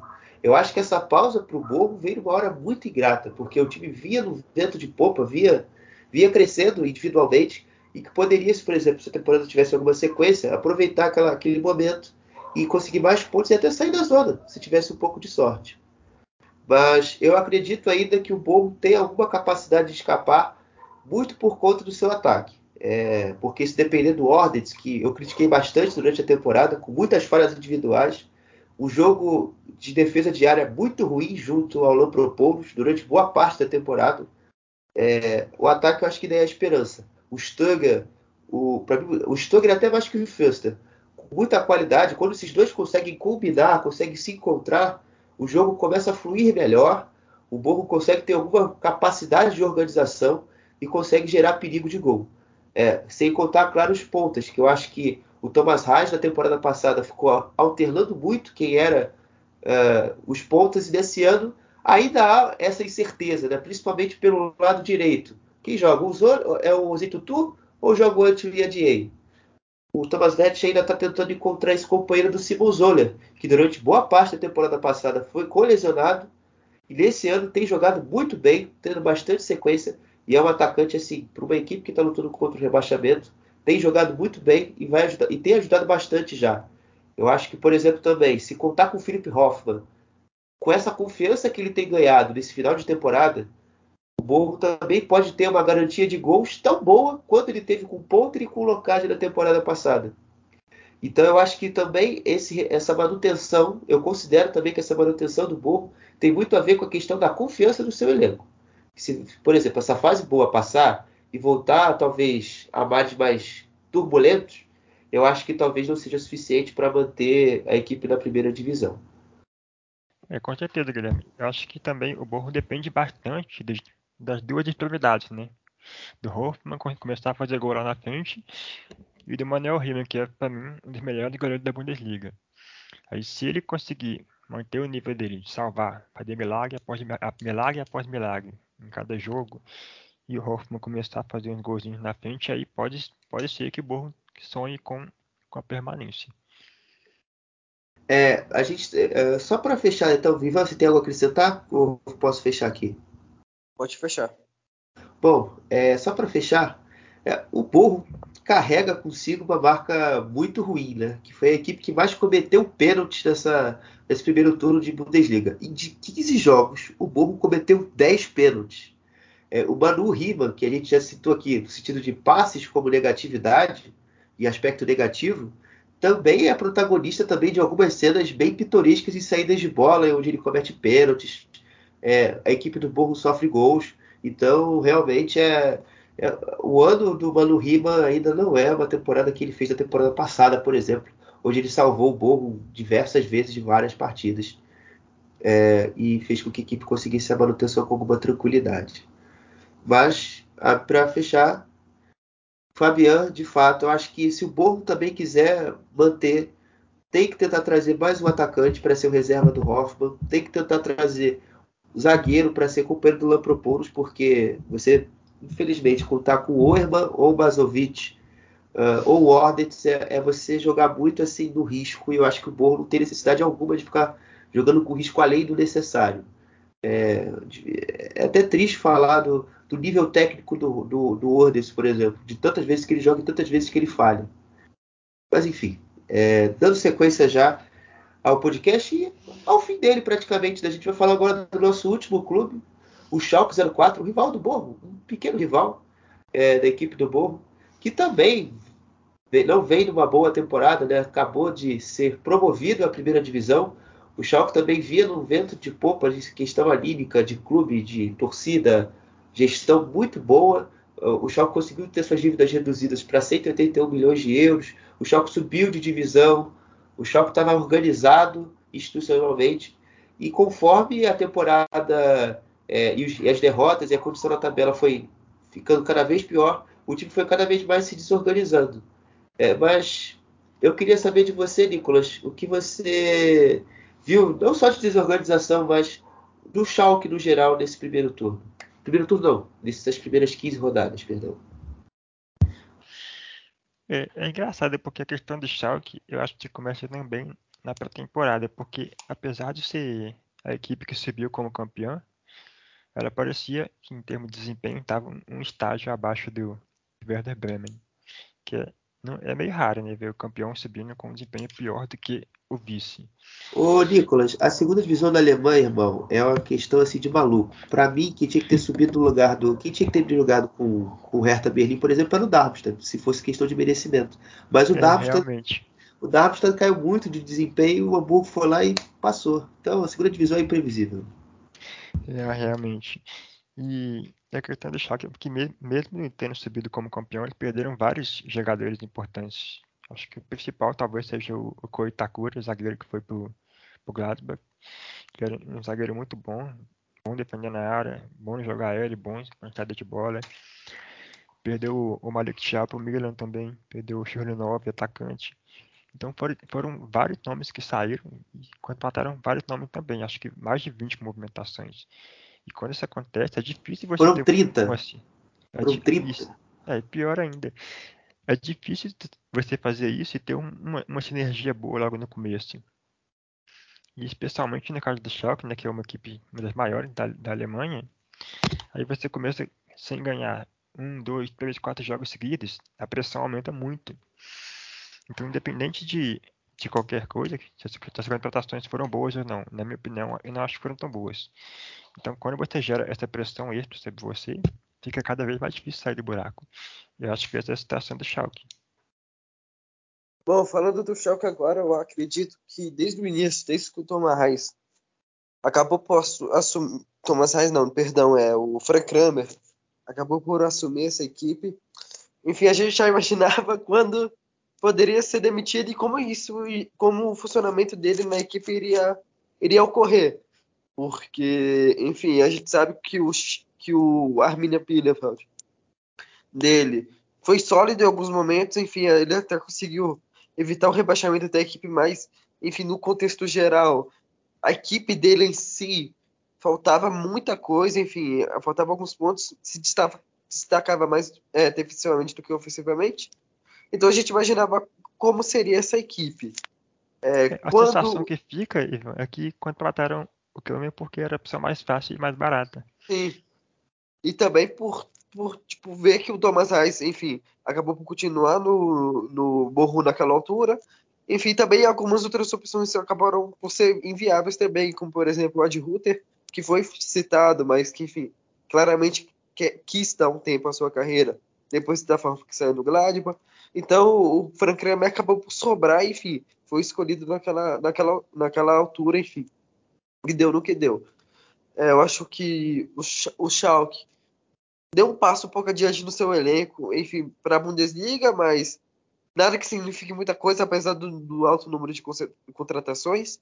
É, acredito também que que o time precise mais de ajustes, enfim, principalmente no meio-campo, porque quando o time perdeu o Zalazar por lesão, a gente vê a falta que ele faz, porque é o diferencial dessa equipe no meio-campo, enfim, na ligação meio-campo-ataque.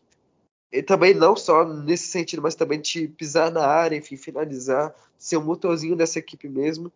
Então é um Schalke que agora com o Thomas Reis tem, tem um técnico interessante, um bom técnico, ao meu ver, e que pode potencializar esses jogadores. Enfim, vamos ver como vai ser o funcionamento do Larson, enfim, que chegou a custo zero nessa, nessa última janela. Enfim, o Bulter foi um, foi um bom jogador, ao meu ver, enfim, foi uma surpresa, acabou contribuindo bastante. Eu esperava mais do Kral, enfim, do Alex Kral, que veio do West Ham. Enfim, o Overjant, eu, eu achei que ia ser mais, mais incisivo, enfim, jogando pelo, pelo lado esquerdo. E o Tom Kraus tem sido um dos bons destaques dessa equipe. O Vandenberg, o é, é um jogador também interessante, mas ainda é muito jovem. Enfim, é difícil substituir o, alguém como o Thiago, que já estava estabelecido na equipe. E se machucou e, também. É, o, quem? O Vandenberg? Isso. É, também se machucou. Então o Schalke também é, convive com lesões e tem que ajustar essa parte técnica, enfim. A gente sabe como que é difícil enfim, sair da segunda divisão para a Bundesliga, mas eu acho que o Schalke poderia estar num contexto melhor e bem mais, melhor colocado na Bundesliga. Não só no quesito tabela, mas também de desempenho.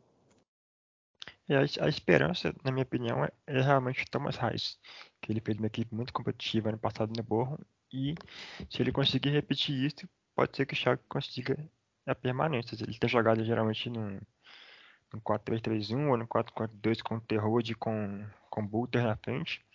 Então se ele conseguir arrumar a defesa e joga essa bola direto para frente, o Terrode escorar para alguém, talvez seja uma alternativa interessante de deixar o que escapar. Segura a defesa e, e vê o que dá na frente. É, né? E vocês falaram, o, o Nicolas passou muito mais pelo sistema do Thomas Reis. Daqui a pouco eu vou chegar nesse ponto, mas Uh, eu vou também falar um pouquinho do que aconteceu durante a temporada, onde, um pouco antes do Thomas Reis. É, a escolha do Frank Kramer, a gente já, a gente já destacou até mesmo o Ivan e o Vitor no podcast de, de abertura da temporada, de guia. Eu não tenho mais o que falar nada sobre isso. É, mas assim, o Frank Kramer também tem um certo azar em algum, em algum momento com as lesões da defesa. Porque Léo Greimel, seu penúltimo jogo no, antepenúltimo jogo no comando do, do Schalke, o Kaminski, o Cissé, o Sepp Van Berger, uh, acho que eu esqueci algum, se não me engano não, mas esses quatro defensores, fora o Ovejan também, sei, cinco, tem mais um ainda lesionado, se eu não me engano é o, até o Zalazar, seis. ele perdeu seis jogadores para contar nesse plantel com uma certa regularidade. Então, é, é, pesado você com um elenco com pouco nível e você perdeu os jogadores em posições tão estratégicas. É, o meio campo e principalmente a zaga. Para uma equipe que joga mais de forma direta e que tem, depende de uma, de uma, defesa de área muito grande. É, não que eu seja defensor é, da, da, não que eu fosse defensor da, da manutenção do Frank Kramer, mas eu acho que tem que ser dado é, aquilo que é de César, de, é, aquela questão daquele ditado, né? De, é, de, de, de César que é de César, alguma coisa assim. É, enfim. E, e, ele, embora tenha passado por todas essas dificuldades, ele não conseguiu de fato entregar um trabalho coletivamente mais é, agradável, mais positivo, né?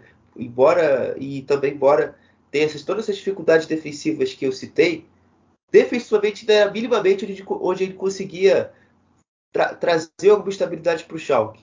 Ofensivamente o Schalke, principalmente em contextos onde o Schalke deveria criar o jogo, era muito triste de ver, porque com bola o time era muito pobre. Era bola no Terroda, o Terroda com muita dificuldade de se pôr contra os zagueiros, uh, ou o Poulter, ou o Poulter, ou os dois juntos. Ele ficou o tempo todo tentando é, encontrar maneiras de fazer esse Schalke jogar com a bola e não conseguiu em momento algum. É, mas já falando até mesmo desse processo aí de entre Frank Kramer e Frank Kramer e, e perdão e Thomas Reis, tem o problema Rover Schroeder, né? O Rover Schroeder que saiu é do Schalke durante essa durante essa questão de saída do Frank Kramer. O, o Rover Schroeder teve um problema de um amigo muito um amigo pessoal dele, um problema de saúde muito muito grave e ele resolveu sair do clube porque queria se dedicar mais é, à família, né? Mais é, conseguir esparecer um pouco a cabeça porque ele, o amigo dele vinha sofrendo com uma doença muito grave, muito séria. Ele não conseguia lidar com o trabalho talvez da maneira adequada. Então ele resolveu sair e meio que passou a batuta do futebol para o Peter Knabel, que é o que é o dirigente, né, que é o que é o, que é o principal chefão é, do, do futebol do Schalke hoje, né, que era da gestão administrativa anteriormente. É, e com o Knabel foi que a questão do Thomas Reis praticamente se finalizou, né? É, e foi até curioso na apresentação do, do Thomas Reis que o Knabel disse que eles dois se encontraram no Zimbábue durante as férias de verão. É, o Reis e sua esposa, e o Knabel também com a sua família na África. Os dois se encontraram e meio que deixou, deixou aquele primeiro contato. Pô, você veio aqui assumir o meu time, não sei o quê. E no final das contas, tudo deu certo para esses dois. Um está agora ocupando a cadeira de técnico e o outro está mantendo aí a questão da gestão. Mas falando agora assim do campo e bola, dos quatro, não, perdão, dos cinco jogos do Schalke, eu consegui acompanhar pelo menos o jogo do Werder Bremen, o jogo do Bayern de Munique. É, o Freiburg estava bêbado, perdão, até por ter exposto isso, e o do eu estava bêbado contra o Freiburg, tava eleição, era a eleição do segundo turno, estava preocupado também. E, e, o jogo contra o Mainz é, era, um, era um dia de semana, eu estava na faculdade, não consegui ver. Então, daquilo que eu consegui perceber, eu achei que era um choque muito próximo do Borgo da temporada passada. E se é próximo do Borgo da temporada passada, eu acho que é alguma coisa positiva. Porque esse time, obviamente, conseguiu sacramentar sua permanência até com alguma antecedência. E o terror já começou a ser aquele que era na temporada passada. Uh, conseguiu ser aquele cara que sustenta bem a pressão, que consegue gerar, a partir do seu jogo de corpo, apoio frontal para atrair, atrair o adversário e abrir espaço para quem vem de trás. É, ser aquele cara que dá com um toque na bola, já ajuda a equipe a avançar no campo, só e colocando o Pilter, por exemplo, para atacar a profundidade. Então é, é o terror de que deu certo no ano passado com o Jimmy Graboses, com o Mike Buskins no comando técnico. Uh, e falta talvez ser, talvez falte ainda desse ataque alguém que trabalhe melhor com ele. Né? O Pilter é um jogador de muita velocidade, muita força, muita dedicação, mas tecnicamente ainda falta alguma coisa, algum refino para ser o cara mais decisivo nessa Bundesliga. Na segunda divisão, ele foi muito bem, mas nessa temporada ainda não mostrou muito a que veio. E eu acho também que falta do outro lado, do lado direito, do lado do Sed Brunner, alguém que também faça esse complemento. O Kenan Karaman tem sido muito utilizado, mas não tem agradado tanto. Eu acho que o que tem sido positivo ali por ali tem sido o, o Larson, que ganhou, voltou a ganhar espaço depois de, depois de alguns jogos já, com o Frank Kramer negligenciando ele, e ele sendo até cogitado para sair do Schalke durante esse período sem o Frank Kramer à frente do time.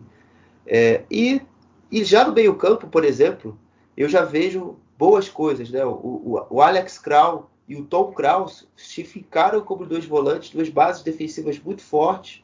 O Krau até sendo um elemento muito de surpresa para ser um ataque para chegar para chegar ao ataque e gerou muito perigo de gol no jogo contra, no jogo contra o Werder Bremen, quando eu falei aqui no podcast. E, e lá atrás, já chegando também à zona da linha defensiva, sem o Alvejan machucado, o Toby Mora ainda é um jogador que, como é improvisado, você não pode cobrar muito dele na lateral esquerda, mas é, tem ido mal, né? Obviamente vem deixado espaço, mas o Patriziani, surpreendentemente, é, tem jogado muito bem ao lado do Yoshida, tem dado uma sustentação, uma defesa diária muito boa. Uh, e também o time do Schalke tem contado com o Svolo menos, falha menos, né? O Svolo falha menos, o Svolo um pouco mais seguro.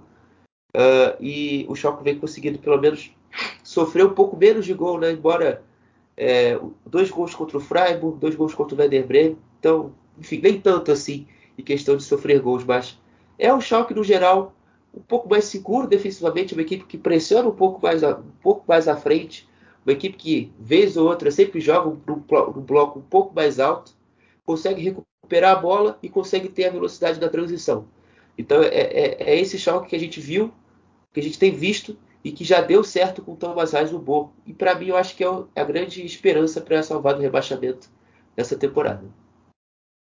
Nessas últimas rodadas, apesar de ter sido uma vitória só, o desempenho do Schalke eu acho, que melhorou assim, defensivamente. É uma equipe que ainda cede muitas, muitos chutes ao adversário, mas está conseguindo controlar um pouquinho mais. Consegue fechar bem a entrada ali, exatamente como, como o Borrom fazia a temporada passada. E às vezes cede uma finalização para o adversário, mas a finalização assim, sem perigo para fora, ou então bloqueada. Então é algo que tem começado lentamente a melhorar no Schalke.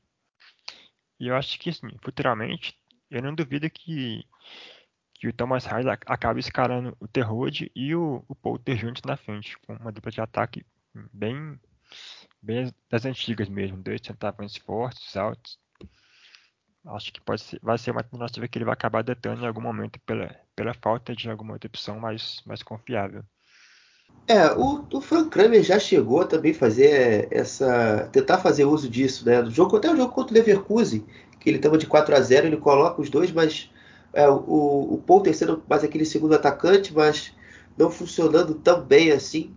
É, eu não sei realmente se essa isso vai tende a funcionar. Não sei, talvez também tem muita questão de, da confiança, a questão do trabalho individual do Thomas Reis com os dois. Eu acho que realmente não pode deixar de ser uma, uma alternativa, embora com o outro treinador não tenha funcionado. E só para fechar, é, eu, eu, também continuando nesse tema da defesa, eu acredito que essa, essa, essa dupla de médios, essa dupla com Kraus e Krau, defensivamente já, já tem dado um pouco mais de estabilidade e um movimento que eu vi muito interessante, que eu até destaquei na primeira parte do episódio, quando eu disse um pouco, um pouco no resumo do jogo do Schalke com, com o Bayern, foi essa questão do, do, do Kraus afundar como terceiro zagueiro e deixar o Kraus como o cara para proteger o funil, né? ou seja, a entrada da área ali para finalizações. Eu achei que essa dupla tem junta tem trabalhado muito bem, é, não só nesse jogo, mas para também trazer a proteção um pouco mais firme à, à defesa do Schalke. Bom, meus amigos, então foi isso. A gente conseguiu cumprir a missão de trazer tudo que de melhor aconteceu dos 18 clubes da Bundesliga nessa, nessa, nessa primeira fase da temporada, né, com os primeiros 15 jogos. Eu agradeço enormemente ao Ivan por ter participado, a também ao nosso convidado Nicolas. É, antes também, eu gostaria também de agradecer aos nossos padrinhos que nos fortalecem com sempre, com sempre a sua contribuição. Também agradeço aos parceiros da Rádio MW, do Fußball BR e do Alemanha FC. Dito isso, meus amigos, um grande abraço a todos e fui!